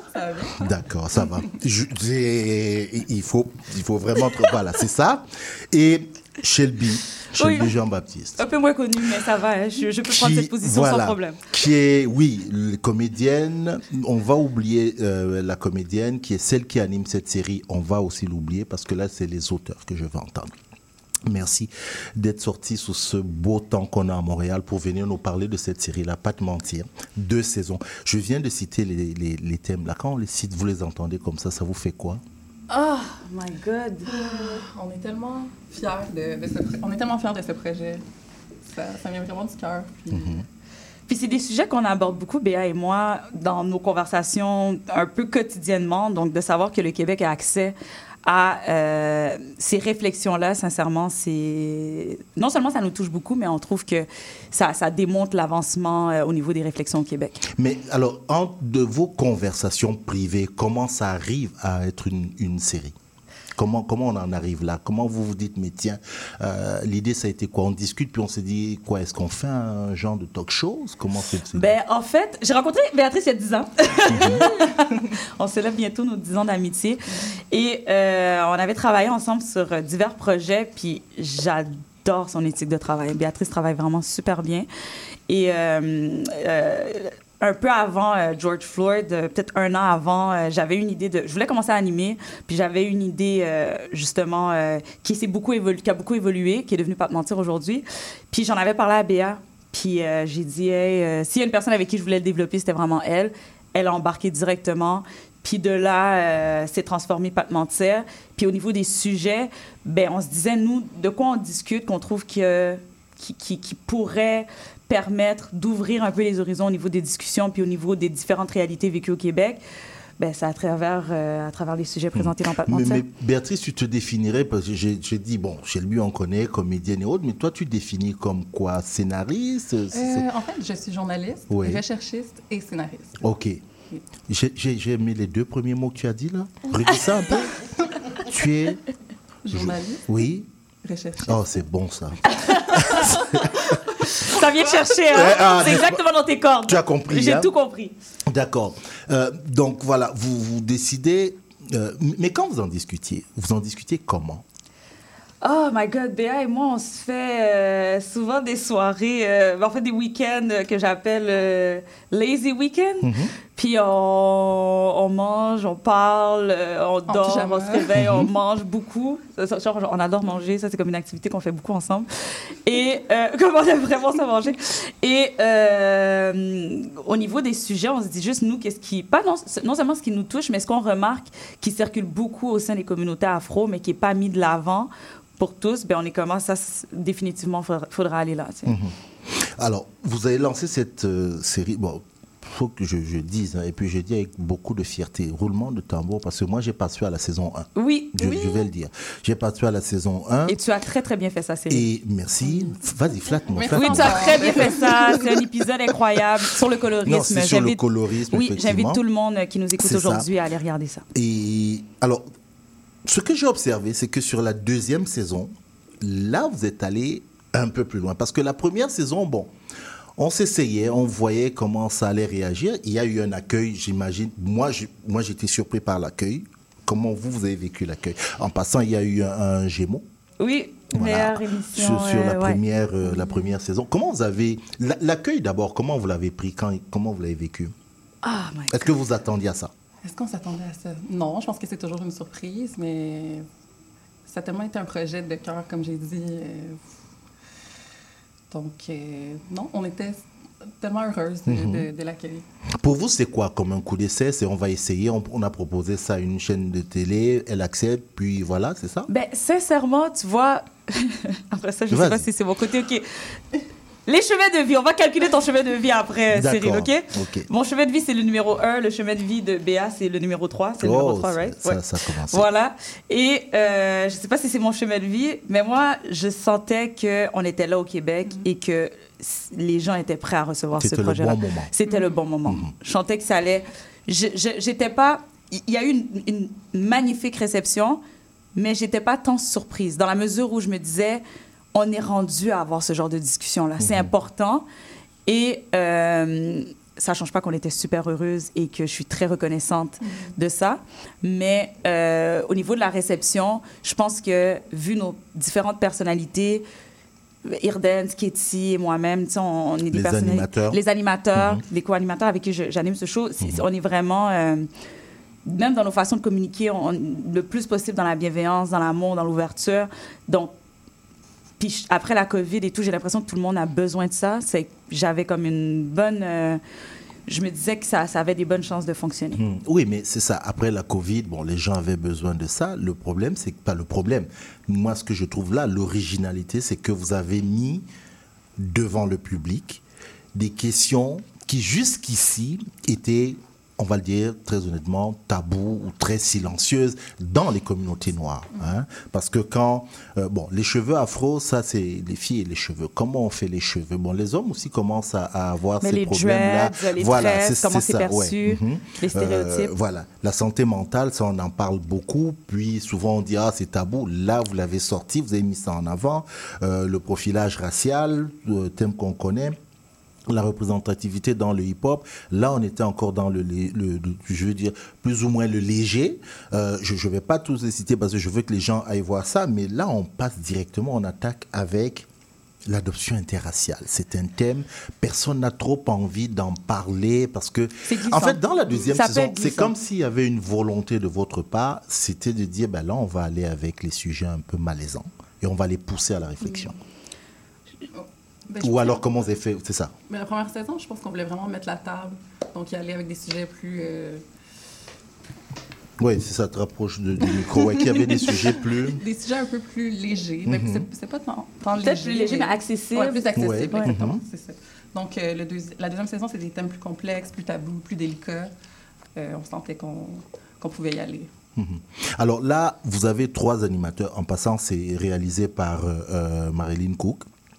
Euh, vous avez trois. Je, je vous dis ça pourquoi Parce que ça va pousser tous, toutes celles et tous ceux qui nous écoutent à aller googler. C'est qui Marilyn Cook Allez Oui, voir, allez voir cette équipe. Oui. Allez, allez voir. Vous allez, vous allez vraiment être charmé par ça. Euh, comment dire Là, vous avez lancé la, la seconde saison. Il y a vous, les trois animateurs, vous, vous le faites. Moi, c'est c'est les invités. Est-ce que vous avez eu euh, du mal à convaincre les gens de venir parler de certains thèmes? La- après la première saison, les gens nous écrivaient pour participer à la deuxième Oui. saison. Ouais, non, ça a vraiment à pas cause été. du, du- du succès. Mais pas lors juste de- le, alors, succès, premier- le succès, mais aussi, je pense, le, le- le safe space qu'offre Pat Mentir. Oui. C'est tellement des sujets qui sont difficiles parfois d'aborder, et j'ai l'impression que d'avoir vu que c'était possible de discuter puis d'échanger sur ces sujets-là sans qu'on tombe dans des tensions particulières, ben ça a mis les gens en confiance. Puis il y a plusieurs personnes qui étaient très ouvertes à venir, euh, à venir à cette saison-ci. Béatrice, quel est le sujet le plus difficile, qui a été le plus difficile pour toi? Le plus difficile pour moi, Oui, c'est en termes de Euh, conception. Quel est le sujet qui a été le plus difficile? L'utilisation du mot M. L'utilisation. Oui. Mhm. Pourquoi? Euh, parce que c'est encore très délicat, c'est c'est encore un débat dans la société. Donc, euh, il y a- je sais pas si. non, non, mais c'est ça- non, allons-y, parce que difficile en quoi? C'est-à-dire, et je m'explique, là, par Mm. exemple, on est en train d'en parler, euh, il- même au sein Mhm. des communautés noires, il y a des pour, il y a des Mm. contre. Donc, pour toi qui, qui, voilà, qui veut mettre ce sujet, pourquoi c'est c'est difficile? Mais c'est- exactement, il n'y a pas de consensus au sein de la communauté noire. Donc, euh, c'est quand même très délicat. Mais c'est pour ça que moi, j'admire, franchement, j'admire votre travail. C'est de pousser ces, euh, communautés, pardon. Là, je commence à mettre un peu trop de passion, là, il faut que je redescende. Mais c'est de pousser ces communautés à débattre de choses qui la concernent. Ça fait mal, on n'est pas d'accord, mais il faut en débattre. Mais pas d'attendre nécessairement que ce soit les autres qui débattent à notre place. Et moi, c'est ça que j'ai trouvé euh, euh, merveilleux. Je vois que j'ai l'approbation de, de- de- Voilà, j'ai l'approbation de Michel. Palina n'arrête pas de prendre des notes, ça je vous le dis en passant, elle, c'est elle prend des notes. Mais, mais, mais c'était vraiment, je, je trouve ça très original d'avoir poussé ces communautés-là à débattre de, de ça.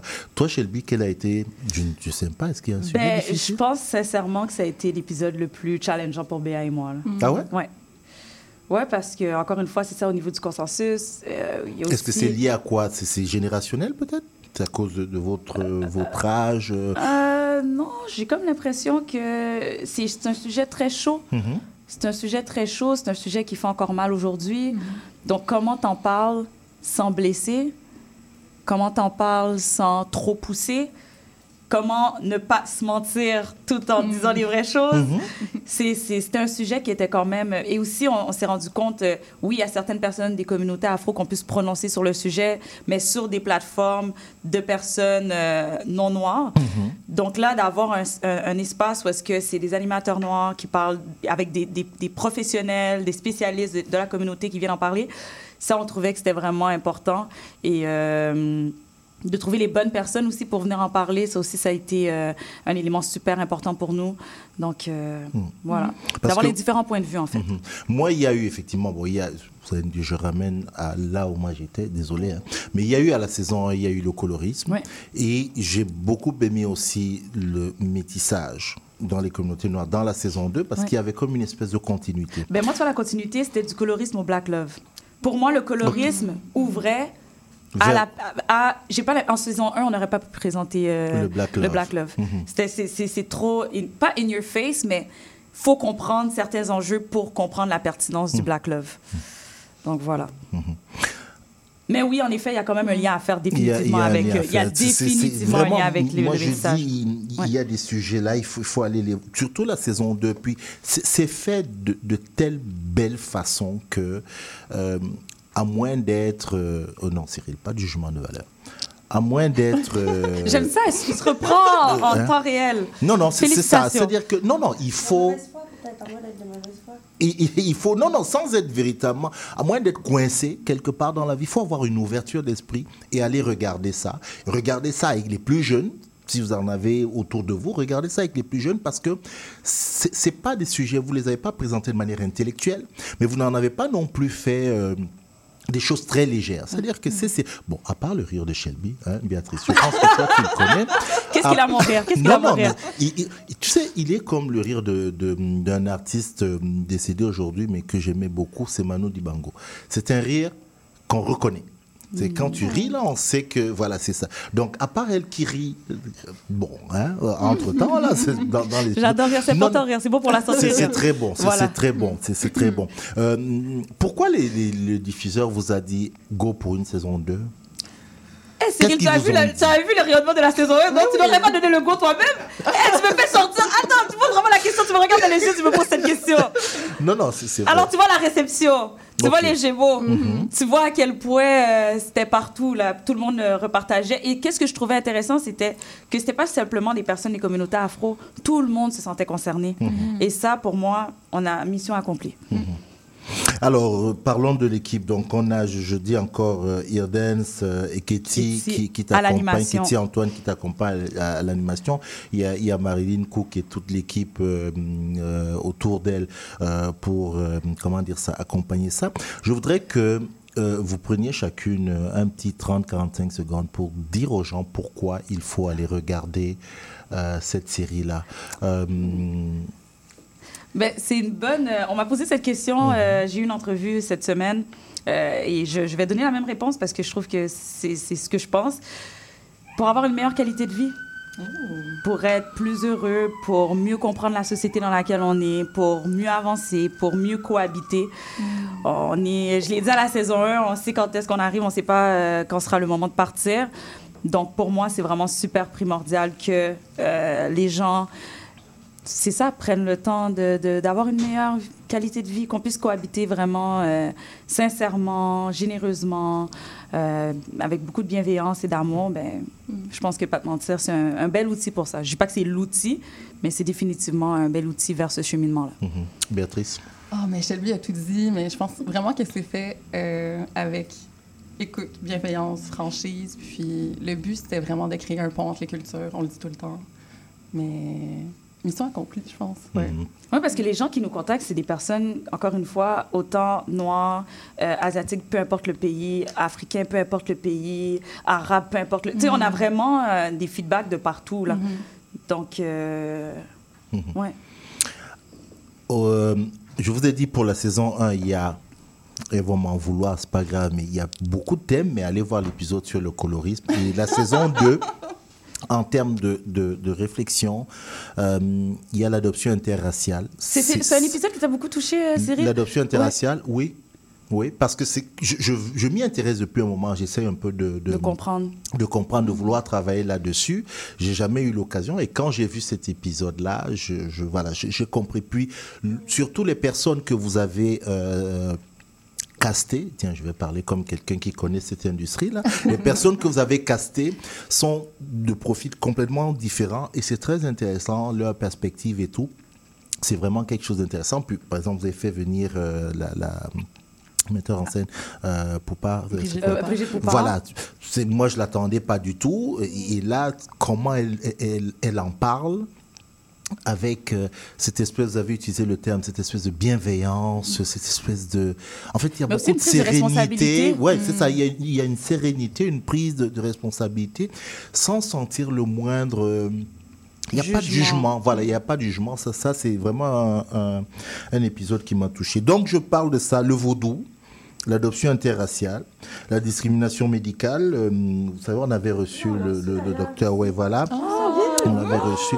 Ben oui, mesdames, ben oui. je- C'est ça. sur sa voix, Ah. Chaque fois que tu fais tes recherches, Béatrice, euh, regarde derrière toi si je suis pas en train de regarder. Ah, c'est pour dire que on est là, on est là, il y a ça. Donc euh, voilà, l'éducation la sexualité, euh, le métissage, je l'ai, je l'ai déjà dit. Et puis profitez-en, remontez vers la saison 1, c'est sur Ici Tout TV, c'est gratuit. C'est gratuit. Vraiment, C'est gratuit. Il n'y a aucune raison. Il n'y a pas de. Et C'est c'est 20 gratuit, minutes. c'est 20, 20 minutes en par cuisinant, là, tu épisode, écoutes ça, euh. Bien réalisé, une belle ambiance. Vraiment, euh, allez-y, allez regarder ça. Et puis, euh, voilà, écrivez-le. On, on part sur une saison 3 Il faut. Bon, je sais pas. Ou alors on On- pense à, on est sur d'autres projets On, on a d'autres projets, mais on- euh, au niveau de, de la saison 3, on aimerait définitivement parce que clairement, il y a des sujets euh, qui n'ont pas encore été. Il y en a encore plein. Il y a plein de On en a sujets qui n'ont pas, qui Ah, c'est pas, ça qui manque. Mais voilà, allez, entre deux vacances, là, penchez-vous On se souhaite ça, souhaitez-le, euh, voilà, souhait- voilà. voilà, souhaitons ça, mais, mais je pense que ça, ça, ça vaut vraiment la peine. Euh, mais vraiment, merci. Merci d'être venu en parler parce que je voulais pas ceux qui sont devant. Je voulais vraiment voir un peu la mécanique derrière, comment est-ce que, comment est-ce que ça se fait? Donc maintenant, si vous cherchez quelqu'un pour vous développer une idée, elle n'est pas exclusive à Shelby. Shelby peut nous la prêter de temps en temps. Béatrice, vous avez des projets à développer. Béatrice Gravel est là. Allez-y. Oh, Cherchez-la. Oui, oui, oui. elle, est- elle, est- elle travaille très, très bien. et, et travaille et voilà, elle fait bien la job. C'est ça aussi. Oh, elle est C'est- gentille. C'est ça, c'est ça qu'on fait. Elle ici, est c'est de, douce. de- de valoriser nos, de valoriser nos talents. Et ben voilà, son travail, euh, vous le voyez sur euh, les, sur ici tout TV. Et Voilà. d'ailleurs, elle a une série, euh, Béatrice va pas se mettre de l'avant de cette manière, mais euh, il y a Pourquoi tu restes, qui est une série que, documentaire que j'anime, qui Oui. sort euh, le 16 novembre. Et c'est Béatrice qui l'a écrit. C'est une idée de Tiffaine de Reyer, euh, qui a été Qui sort le développée- 16 novembre. Qui sort le 16 novembre. Alors Béatrice, Elle a tu été vas- recherchée, c'est tu, tu vas, tu vas donc revenir ici nous parler de Ah, ça. Merci plaisir. à vous, mesdames. Merci beaucoup. Euh, Léo, mon, mon patron me met déjà de la musique dans les oreilles pour Ah, me dire parfait. que c'est Puis ça va être sur. Télé-Québec, Mer- merci, ok. Non, sincèrement, merci à vous. Donc, pas de mentir sur Ici Tout TV, c'est gratuit. Allez-y. Merci à vous. Merci, Cyril.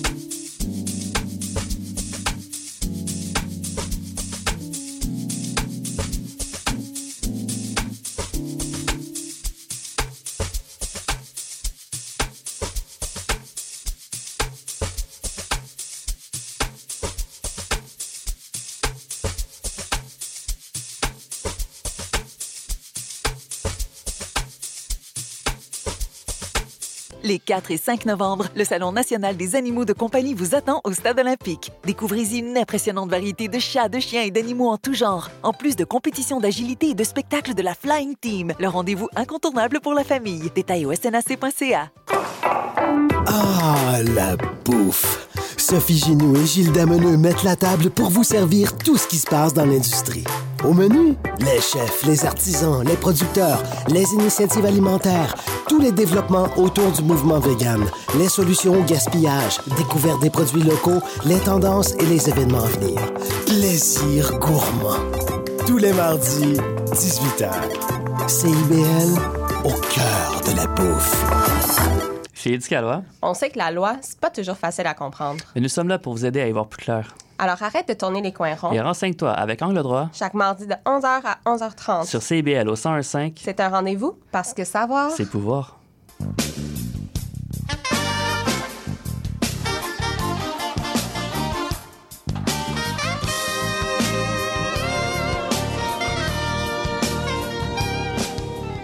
Pour terminer et commencer la semaine, écoutez Cyril Equala et son équipe. Né au Québec tous les dimanches de 13 à 15 heures sur CIBL.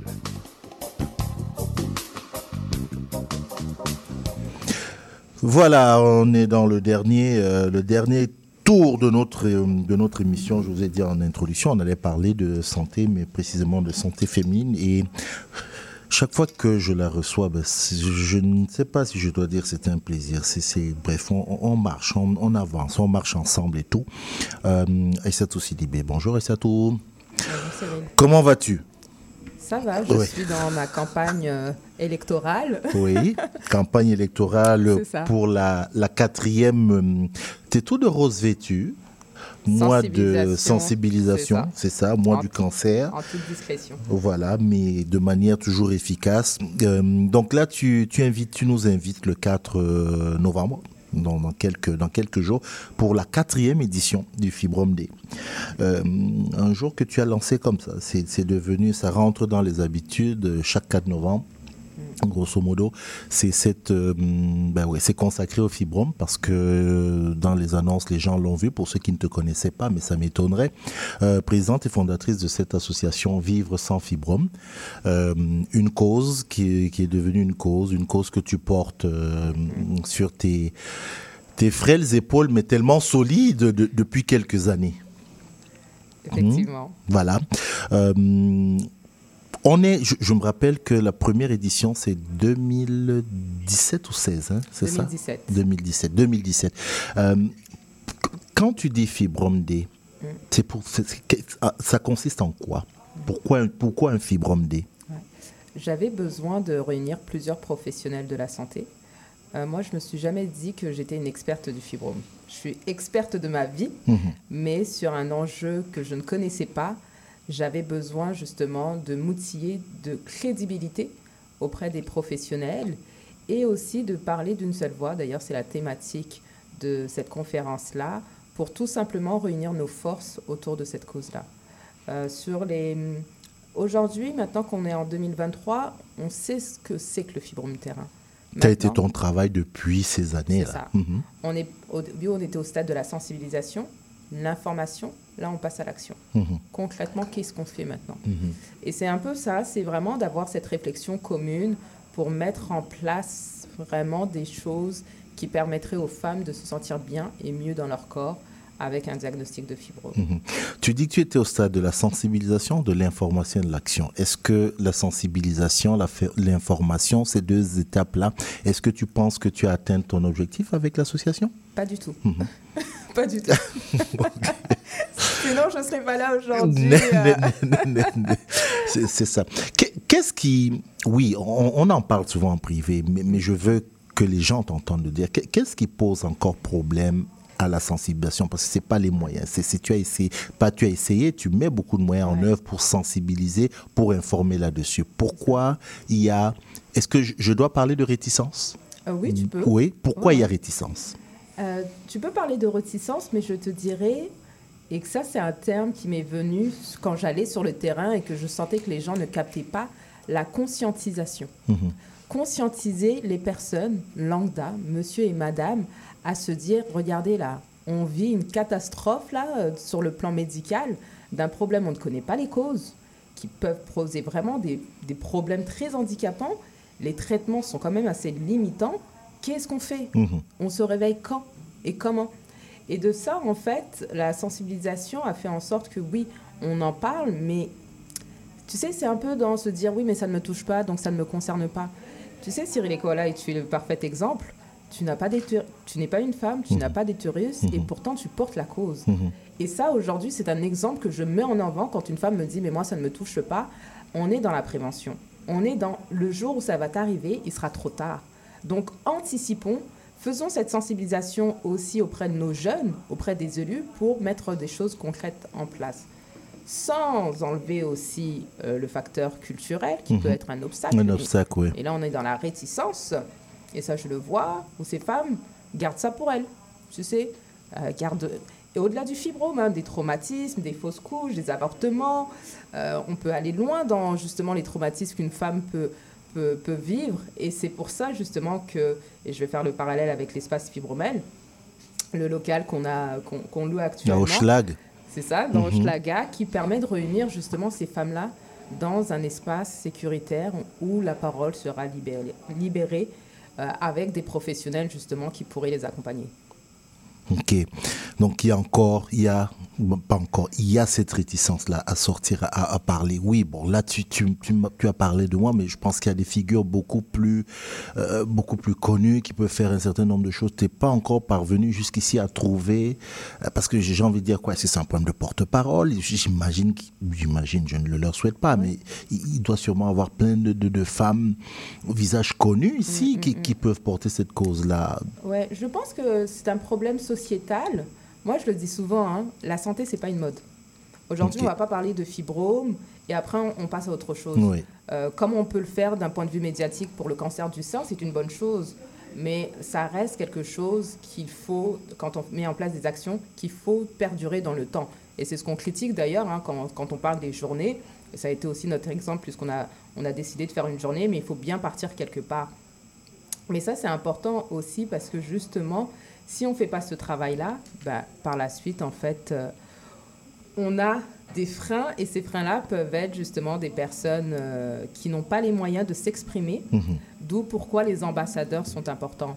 Mais euh, je- quand je dis un- que c'est c'est un enjeu sociétal, parce que du- à partir du moment où une voix puissante s'élèvera, bah là, les choses vont, Les choses vont, vont, vont sûrement malheureux. bouger, oui. Et là, je prends l'exemple justement de Véronique Cloutier Mhm. avec son documentaire L'automéno sur la ménopause. Sur la- la- la Qui a ménopause. révolutionné tout un système hein, au niveau pharmaceutique, au niveau des médecins, des gynécologues. Faut-il avoir une Véronique Cloutier pour justement porter sa voix euh, haut euh, comme elle l'a fait? Moi, je suis Aïssatou Sidibé, Mhm. infirmière. Je n'ai jamais voulu être présidente, le leader. Non, je me suis- je- j'étais bien. Mais euh, aujourd'hui, tu vois, j'assume de plus en plus ce rôle d'ambassadrice. Je m'en cache plus. Au début, euh, justement, je cherchais des personnes et finalement, je me suis dit non, euh, c'est ta vision, c'est à toi de porter ça et je le fais avec plaisir. De toute façon, de, de toute manière, tu as quand même toujours besoin de gens autour de toi pour t'accompagner. Parlons, euh, allons dans du concret, la, la journée du 4, euh, du 4 novembre. Euh, D'abord, dans la journée, au- au-delà de tout ce qu'il y a autour, parce que je voudrais qu'on parle des ambassadeurs, c'est ce concept que tu mets en avant, mais euh, déjà, qu'est-ce qu'il y a de cette journée-là?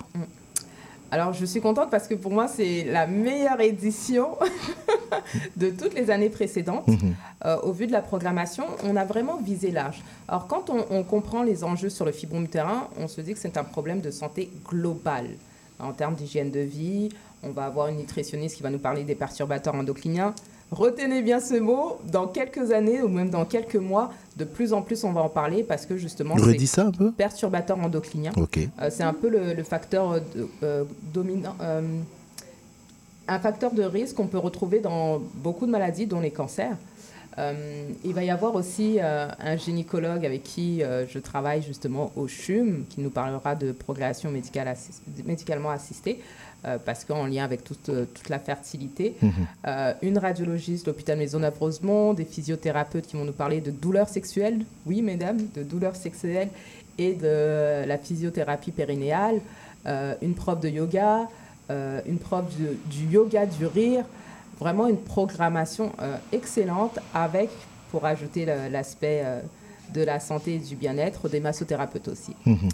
Et alors, euh, maintenant, pour parler, tu, tu- tu as, mis en place pour promouvoir cette journée-là un, un certain nombre d'actions, dont notamment le, le rôle d'ambassadrice. Euh, je suis sûr que là, il y en a qui vont nous écouter. Là, donne-moi, parce qu'en plus, tu as créé des incitatifs. Donc, si on veut être ambassadrice de cette journée, qu'est-ce que tu demandes à l'ambassadrice? Qu'est-ce qu'elle a en retour? Ouais. Euh, alors nous, on est contente parce qu'en fait, on, on a réfléchi en se disant comment on pourrait justement aller chercher les femmes pour que notre message passe. Mhm. Donc là, on a regardé dans la communauté, celles qui euh, justement euh, faisaient des choses concrètes et utiles. On a toujours le même profil de femme, ça ne change pas, 30 à 45 ans, euh, parce que c'est là justement que la femme a des enjeux euh, quand même assez... euh, assez euh, problématiques. Mhm. Et euh, comme je le dis, tout simplement, c'est justement de promouvoir cette activité. Ça, c'est important, à travers différents canaux de communication. Euh, Aujourd'hui encore, on assiste à un, à un changement de paradigme. Avant, on allait chercher la communication au niveau des, des journaux. Maintenant, tout se passe principalement sur les réseaux sociaux Mhm. et aussi à travers les activités. Euh, D'être là aussi le jour de l'événement. Alors, toutes les ambassadrices qu'on a contactées ont participé aussi à notre activité. Rares sont celles qui n'ont pas participé à notre activité pour témoigner concrètement justement de l'impact d'une journée comme ça sur les femmes. Mhm. Donc, on regarde aussi un peu au niveau de ses valeurs. Nous, la valeur au niveau de la santé, c'est important. Euh, la santé des femmes noires aussi, c'est important. Euh, et donc, on- on- on- on on ne va pas chercher n'importe qui, mais on va chercher des personnes qui nous ressemblent aussi. Et ça, c'est important. Mais si vous exprimez justement le besoin de vouloir nous aider et de porter euh, votre voix auprès de cette cause, il nous fera un grand plaisir justement de vous outiller par rapport à ça. Comment on te contacte? Tout simplement, contact vivresansfibrome.ca ou sur mon LinkedIn Aïssatou Sidibé ou sur les réseaux sociaux Instagram de Vivre sans fibrome et aussi Facebook. Et aussi Facebook. Ça, c'est le 4 novembre 2023. Important. Euh, on a fait de la sensibilisation, on a fait de l'information. Maintenant, on passe à euh, l'action. Euh, soyez présents. Allez, allez sur le site. Il y a le site internet Vivre sans fibrome. Si vous êtes du côté de Hochelag, allez-y et puis allez chercher euh, cet espace, à espace fibromel. Ou même sur les réseaux sociaux, je pense que vous, vous, vous pouvez le voir. Mais je vais lancer le message que j'ai toujours lancé chaque fois que euh, tu, tu, tu m'as sollicité. Bon, aujourd'hui, tu ne me sollicites plus. Moi, je suis embarqué dans, dans, dans la pirogue. Euh, oui, ça peut encore être tabou, mais c'est humain. C'est à nous de pousser cette cause-là. C'est à nous de la mettre en avant. Et je sais qu'il y a cet objectif que tu as depuis le début. Tu as toujours voulu. Tu m'as dit, Cyril, il faut que cette cause devienne une cause de santé publique. On va, on va t'accompagner tant qu'on peut. Merci encore, Aïssatou, d'être venu nous parler de cette euh, journée du 4 novembre. Merci beaucoup, Cyril. L'Institut Néo-Québec présente le 26 octobre 2023 de 18h à 21h les grandes conversations saison 2 avec comme invité spécial Alexander Sinora, consultant en management et cofondateur du Black Wealth Club. Le 26 octobre 2023 au 2050 rue Crescent. Place limitée et inscription sur Eventbrite. Les grandes conversations saison 2, une présentation de l'Institut Néo-Québec. Et pour terminer cette émission, je vous propose d'écouter le billet de Palina. Allô Cyril, ça va bien? Ça va et toi? Oui, ben cette semaine, comme j'avais dit la semaine dernière, j'ai envie de continuer euh, de parler justement de l'annulation du spectacle d'Iphigénie au Théâtre Prospero à Montréal, parce que je vous avais seulement donné une entrevue, mais là, j'ai envie de vous expliquer la situation de qu'est-ce qui se passe. Donc, Bien sûr, l'annulation du spectacle à Prospero a créé beaucoup de remous dans le milieu théâtral. Si je vous parlais d'une crise dans laquelle le théâtre se trouve depuis un bon moment déjà et les différentes initiatives qui surgissent euh, par les artistes pour creuser la question en ce moment. L'entrevue qu'on a entendue la semaine dernière avec la comédienne Jade Barchi, euh, c'est d'ailleurs pour vous mettre en lumière une de ces initiatives-là en réponse à plusieurs spectacles qui, qui se sont vus refuser leur subvention malgré que les spectacles soient déjà programmés dans des lieux de diffusion reconnus. Moi, juste quand la, publication est arrivée, j'ai vu des gens de partout au Québec repartager et commenter cette publication euh, qui a été écrite par le théâtre, qui est intitulée Vous ne verrez pas Iphigénie. C'est une publication que juste sur les réseaux sociaux de, de Facebook que j'ai regardé, qui a été partagée plusieurs centaines de fois. Parce que la situation avec le spectacle Iphigénie, c'est extraordinaire parce que ils ont osé annuler au lieu de jouer dans des conditions effroyables, parce que le Prospero a pris publiquement position, mais un spectacle produit sans financement, c'est loin d'être une situation nouvelle. Je cite ici le Prospero. Chaque saison, des équipes de création dont les spectacles sont programmés dans des théâtres reconnus se voient refuser les subventions nécessaires à la réalisation de leurs projets. Cette année, ce nombre est encore plus important et les compagnies touchées se voient alors contraintes de produire des œuvres grâce au travail acharné d'artistes peu rémunérés ou de mettre leurs projets en veilleuse. Plusieurs lieux de diffusion comme le Théâtre Prospero n'ont malheureusement pas le budget nécessaire pour produire une dizaine de créations par année. L'apport des subventionneurs s'avère donc indispensable pour soutenir les pièces présentées en accueil, assurer la vitalité du milieu et permettre l'émergence de nouvelles voix. Un spectacle programmé avec 15 dates garanties, annulé, c'est pas rien. Ce qu'il faut savoir, c'est que jamais pour rien au monde, on passerait à côté d'une expérience de jouer, de produire, d'être diffusé. C'est rare dans le milieu théâtral. Je dirais même que normalement, ici je le mets entre guillemets, parce que ça devrait pas être la norme, beaucoup sont prêts à se sacrifier pour avoir une occasion comme ça. Sacrifier du salaire, investir de l'argent personnel, de travailler pour travailler finalement. Selon les conventions officielles, au théâtre, on sait que le salaire minimum est environ de 100 dollars par représentation. Une représentation, ça, ça veut dire que tu arrives environ deux heures d'avance, des fois plus, que le spectacle dure de une à deux heures en moyenne, des fois plus. Et bien souvent, il y a une autre heure de démontage et de rangement. 100 dollars. Puis encore là, ça dépend de la salle, parce que moins il y a de public, moins il y a de salaire. Donc, ça peut aller en bas de 100 dollars. Puis pour les répétitions, le salaire minimum est d'environ 12,50 de l'heure. On dit souvent que le salaire moyen au théâtre, si on additionne toutes ces heures-là, des présences obligatoires est de 10 de l'heure. Ça, c'est des spectacles qui ont réussi à être subventionnés. D'un autre côté, pour les créateurs créatrices, eux, il s'agit de leurs dépenses, chaque interprète. Les salaires des concepteurs conceptrices avec un horaire nettement plus élevé, la location de la salle, la technique, le matériel, etc., etc., etc. Pour beaucoup de personnes, spécialement pour la relève, encore une fois, je le mets entre guillemets parce qu'au théâtre, tu peux être considéré comme la relève même avec 30 ans de carrière. Jouer dans une salle, dans un festival, ça vaut le risque. Parce que tu peux vendre ton spectacle, vendre des billets, faire connaître ton nom. Mais profondément, est-ce que ça vaut... Ça fait vraiment du sens qu'on accepte d'être sous-payé, voire pas payé pour de la visibilité? Comme peu de gens ont accès à l'envers du, du décor, pour vous imaginer plus concrètement la situation, je vous lis un extrait d'un texte d'une personne qui a été le plus repartagée dans cette situation-là avec le Prospero. Elle s'appelle Clara Prévost. Dès qu'une compagnie de production théâtrale apprend que son spectacle, en parenthèse en devenir, sera programmé dans la prochaine saison d'un théâtre, elle amorce alors une série de processus. Elle travaille activement à former les équipes d'interprètes, de concepteurs et des techniciens, et donc en les invitant à participer au projet. Elle s'engage à le mener à terme, à les rémunérer, et leur demande de réserver des dates de répétition, de représentation à l'agenda. Elle met sur pied un plan de promotion et de communication et signe un contrat avec le diffuseur.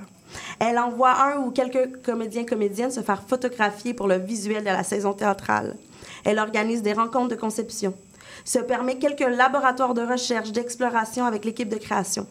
Pendant ce temps, elle ne sait toujours pas si elle recevra le financement nécessaire, mais elle n'a pas le choix d'avancer, car le spectacle est programmé et doit être prêt pour la première. Budget A. Si elle reçoit toutes ses demandes de subvention, tous les artisans du projet sont bien rémunérés et le budget pour le décor, les costumes, les accessoires, les éclairages est raisonnable, mais intéressant au niveau créatif. Budget B. Si elle reçoit qu'une partie de ces demandes de subvention, la rémunération des artisans du projet descend au minimum des conventions et où le budget pour le décor, les costumes, les accessoires et les éclairages baisse drastiquement. Souvent, les instigateurs du projet n'ont pas les moyens de se payer. Budget C. Si elle reçoit aucune subvention, c'est le partage de la recette, qui soit le total de la billetterie, après avoir donné un bon pourcentage aux diffuseurs. Entre les artisans du projet, plus un mini budget pour la conception du spectacle amassé soit en commandite ou en sociofinancement. Vous l'avez entendu dans mon échange avec Jade. Sinon, allez l'écouter sur Spotify parce que nos émissions sont toujours accessibles et c'est une discussion très intéressante. Je suis encore mitigée face aux initiatives qu'il y a en ce moment. Je suis pas certaine que le momentum inclut toutes les voix qui souffrent de ce manque de financement ou seulement ceux qui commencent à en souffrir. D'un côté, il y a quelque chose où je peux pas m'empêcher de penser aux privilèges que nous avons au Canada, de la liberté de faire de l'art, d'être capable d'en faire des métiers, de l'enseigner. Quand dans plein de pays, c'est illégal ou ça peut seulement être une passion ou on le fait parce qu'on n'a pas le choix. Je dis pas qu'il faudrait pas être payé. Je crois profondément aux carrières artistiques et son importance dans le monde. Mais d'un autre côté, je comprends pas qu'on parle pas encore de l'énorme écart des rémunérations dans l'industrie au Canada avec les têtes d'affiche qui font le même métier que toutes les autres. C'est peut-être ma, pos- ma posture comme artiste racisée, sous-représentée, marginalisée, du moins qui a fait euh, que j'ai dû apprendre les rouages de financement assez rapidement dans ma carrière parce que l'autofinancement et l'autoproduction, ça allait être mon chemin de succès. Mais pour moi, ça a toujours été clair. On m'a toujours dit qu'on ne peut pas avoir toutes les subventions d'année en année, que c'était difficile, qu'il fallait être reconnaissant, puis qu'on ne savait pas si ça allait revenir une fois qu'on l'avait. Un peu comme le concept d'une bourse, quoi. Je dis pas du tout que la situation est normale, pas du tout. Je pourrais continuer longuement cette chronique, même sur les augmentations de d'autres salaires, de d'autres métiers qui profitent de cet art-là, versus les conditions atroces des gens qui font cet art. Mais je me demande seulement si on voit le problème de la bonne manière. Pour moi, le problème, c'est le processus des subventions qui nous demande d'avoir des confirmations et des diffusions pour avoir une meilleure chance, qui jusqu'à aujourd'hui était une garantie, entre guillemets, de financement. Parce que oui, absolument, c'est une, une production est programmée, elle devrait avoir déjà son financement garanti. Mais comment il se fait qu'on a des programmes de spectacles qui n'ont pas de financement? Comment ça se fait qu'on doit avoir une preuve de diffusion si on ne peut pas garantir un financement? Comment ça se fait a des gens, jusqu'à aujourd'hui, qui ont pris pour acquises des subventions pendant que d'autres vont pouvoir compter sur leurs doigts le nombre de financements qu'ils ont réussi à avoir dans leur carrière? Comment ça se fait que toute l'industrie culturelle se base sur trois sources de financement? Les conseils des genres régionaux, du Québec, du Canada. Comment se fait-il que les artistes professionnels se multiplient d'année en année parce que les parcours autodidactes, autres que les six écoles de théâtre au Québec, sont de plus en plus reconnus, mais que nous n'avons pas multiplié les possibilités de financement et l'accès à des lieux de diffusion? Voire, elles diminuent. Comment il se fait qu'on n'a pas de sécurité financière pour des artistes qui travaillent pour la société? Comme l'intermittence en France, le régime de base de soutien au Royaume-Uni. Finalement, ma dernière question. Il est où le statut d'artiste au Canada? C'était le billet éditorial politico-culturel de Palina Michelon. Merci Palina. Ça fait plaisir, Cyril. On fait notre euh, toute dernière pause, même pas parce qu'on va se dire au revoir. On va se dire au revoir. Je vais dire euh, merci, merci à nos invités. Je rappelle, le 4 novembre, c'est la quatrième édition du Fibrom Day. Allez suivre la dame Aïssatou Sidibé sur les réseaux sociaux. Cherchez Vivre sans Fibrom. 100, c'est le chiffre 100. Cherchez-le et vous allez y avoir accès. Je vous dis, allez, il y a ce rôle d'ambassadeur là. Je pense que c'est vraiment pour la bonne cause. On doit se prendre en main en tant que euh, communauté. Je dis merci à hum, Shelby Jean-Baptiste et Béatrice Gravel de Pas de mentir, les auteurs derrière Pas de mentir. C'est sur Ici Tout TV, c'est gratuit, allez voir ça. Merci à Webster. C'est la section B2 au cimetière euh, Côte des Neiges, euh, Notre-Dame de, de Grâce. Je vous dis, même ne serait-ce que comme euh, espace pour se promener, découvrir, aller visiter ce, ce cimetière-là. Il en vaut vraiment la peine. Merci à Madouanika Kadet, euh, la députée de Bourassa Sauvé, euh, pour d'être venue nous parler de ce rapport-là et surtout de nous avoir parlé du nationalisme libéral. Maintenant, je sais ce que c'est. Merci à mes compagnons de, jeu aujourd'hui. Il y avait, vous venez de l'entendre, Palina Michelot, Carl Fossi et Michel Martineau. Mon, pour cette émission, vous l'avez entendu avec ce son excellent grâce à la maestria de Monsieur Léo Mercier qui est caché de l'autre côté. Mon nom est Cyril Equala. Nous vous donnons rendez-vous dimanche prochain. Mais d'ici là, n'oubliez pas mercredi. Nous sommes en rediffusion sur CIBL dès 15h. Allez sur euh, CIBL directement sur le site. Vous savez que Meta, c'est mort. Et puis vous dire que dans la foulée, tout de suite après, Il y a le bingo, il y a le bingo de CIBL bah, qui nous permet justement de générer des revenus. C'est ce qui permet qu'aujourd'hui, bah, Néo Québec vous parvienne. Bonne semaine à toutes et à tous et on se dit à dimanche prochain. Bye!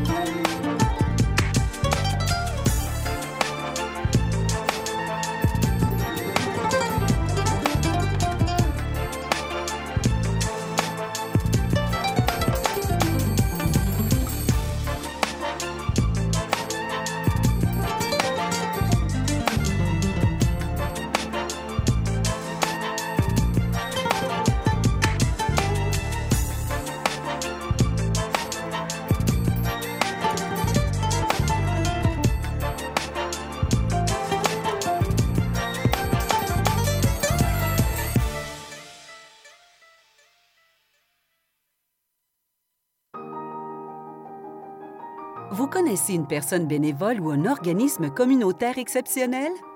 Dites-lui merci. Présentez sa candidature au prix Hommage Bénévolat Québec d'ici le 5 décembre. Il pourrait recevoir l'une des plus hautes distinctions gouvernementales en matière d'action bénévole. Pour plus d'informations, rendez-vous au québec.ca barre oblique prix bénévolat sans accent. Un message du gouvernement du Québec. Chaque dimanche dès 17h, c'est votre rendez-vous trad qui commence avec l'affaire et l'entrade. Des classiques, des nouveautés, tout ce qui a forgé et qui fait l'univers de la musique traditionnelle québécoise d'hier et d'aujourd'hui. L'affaire est dans le trad le dimanche de 17h à CIBL. Et oui, la vie de famille comprend son lot de défis. Ici Chantal Rodet, votre animatrice et coach familial. Je vous invite à écouter mon émission Au cœur de la famille, qui est diffusée tous les mercredis soirs à 19h sur les ondes de CIBL 101,5 FM Montréal. Chaque semaine, j'aurai l'occasion de vous partager des conseils et des anecdotes qui, je l'espère, vous donneront un second souffle pour vous aider à faire face aux défis que vous rencontrez au quotidien. C'est un rendez-vous tous les mercredis soirs, 19h, sur les ondes de CIBL.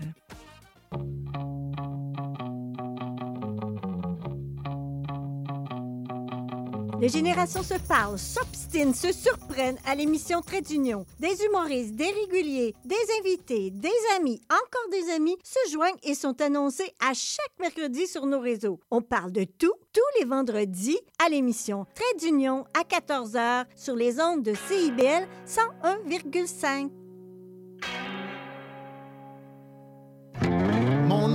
Jason Dupuis. C'est moi le cowboy urbain sur la route. Je vous invite tous les dimanches de 7 à 9 heures sur les ondes de CIBL au cœur de Montréal. Une émission de musique country 100% francophone et canadienne. Du hillbilly boogie au western en passant par le bluegrass jusqu'au country pop, c'est le meilleur du country francophone tous les dimanches de 7h à 9h sur les ondes de. CIBL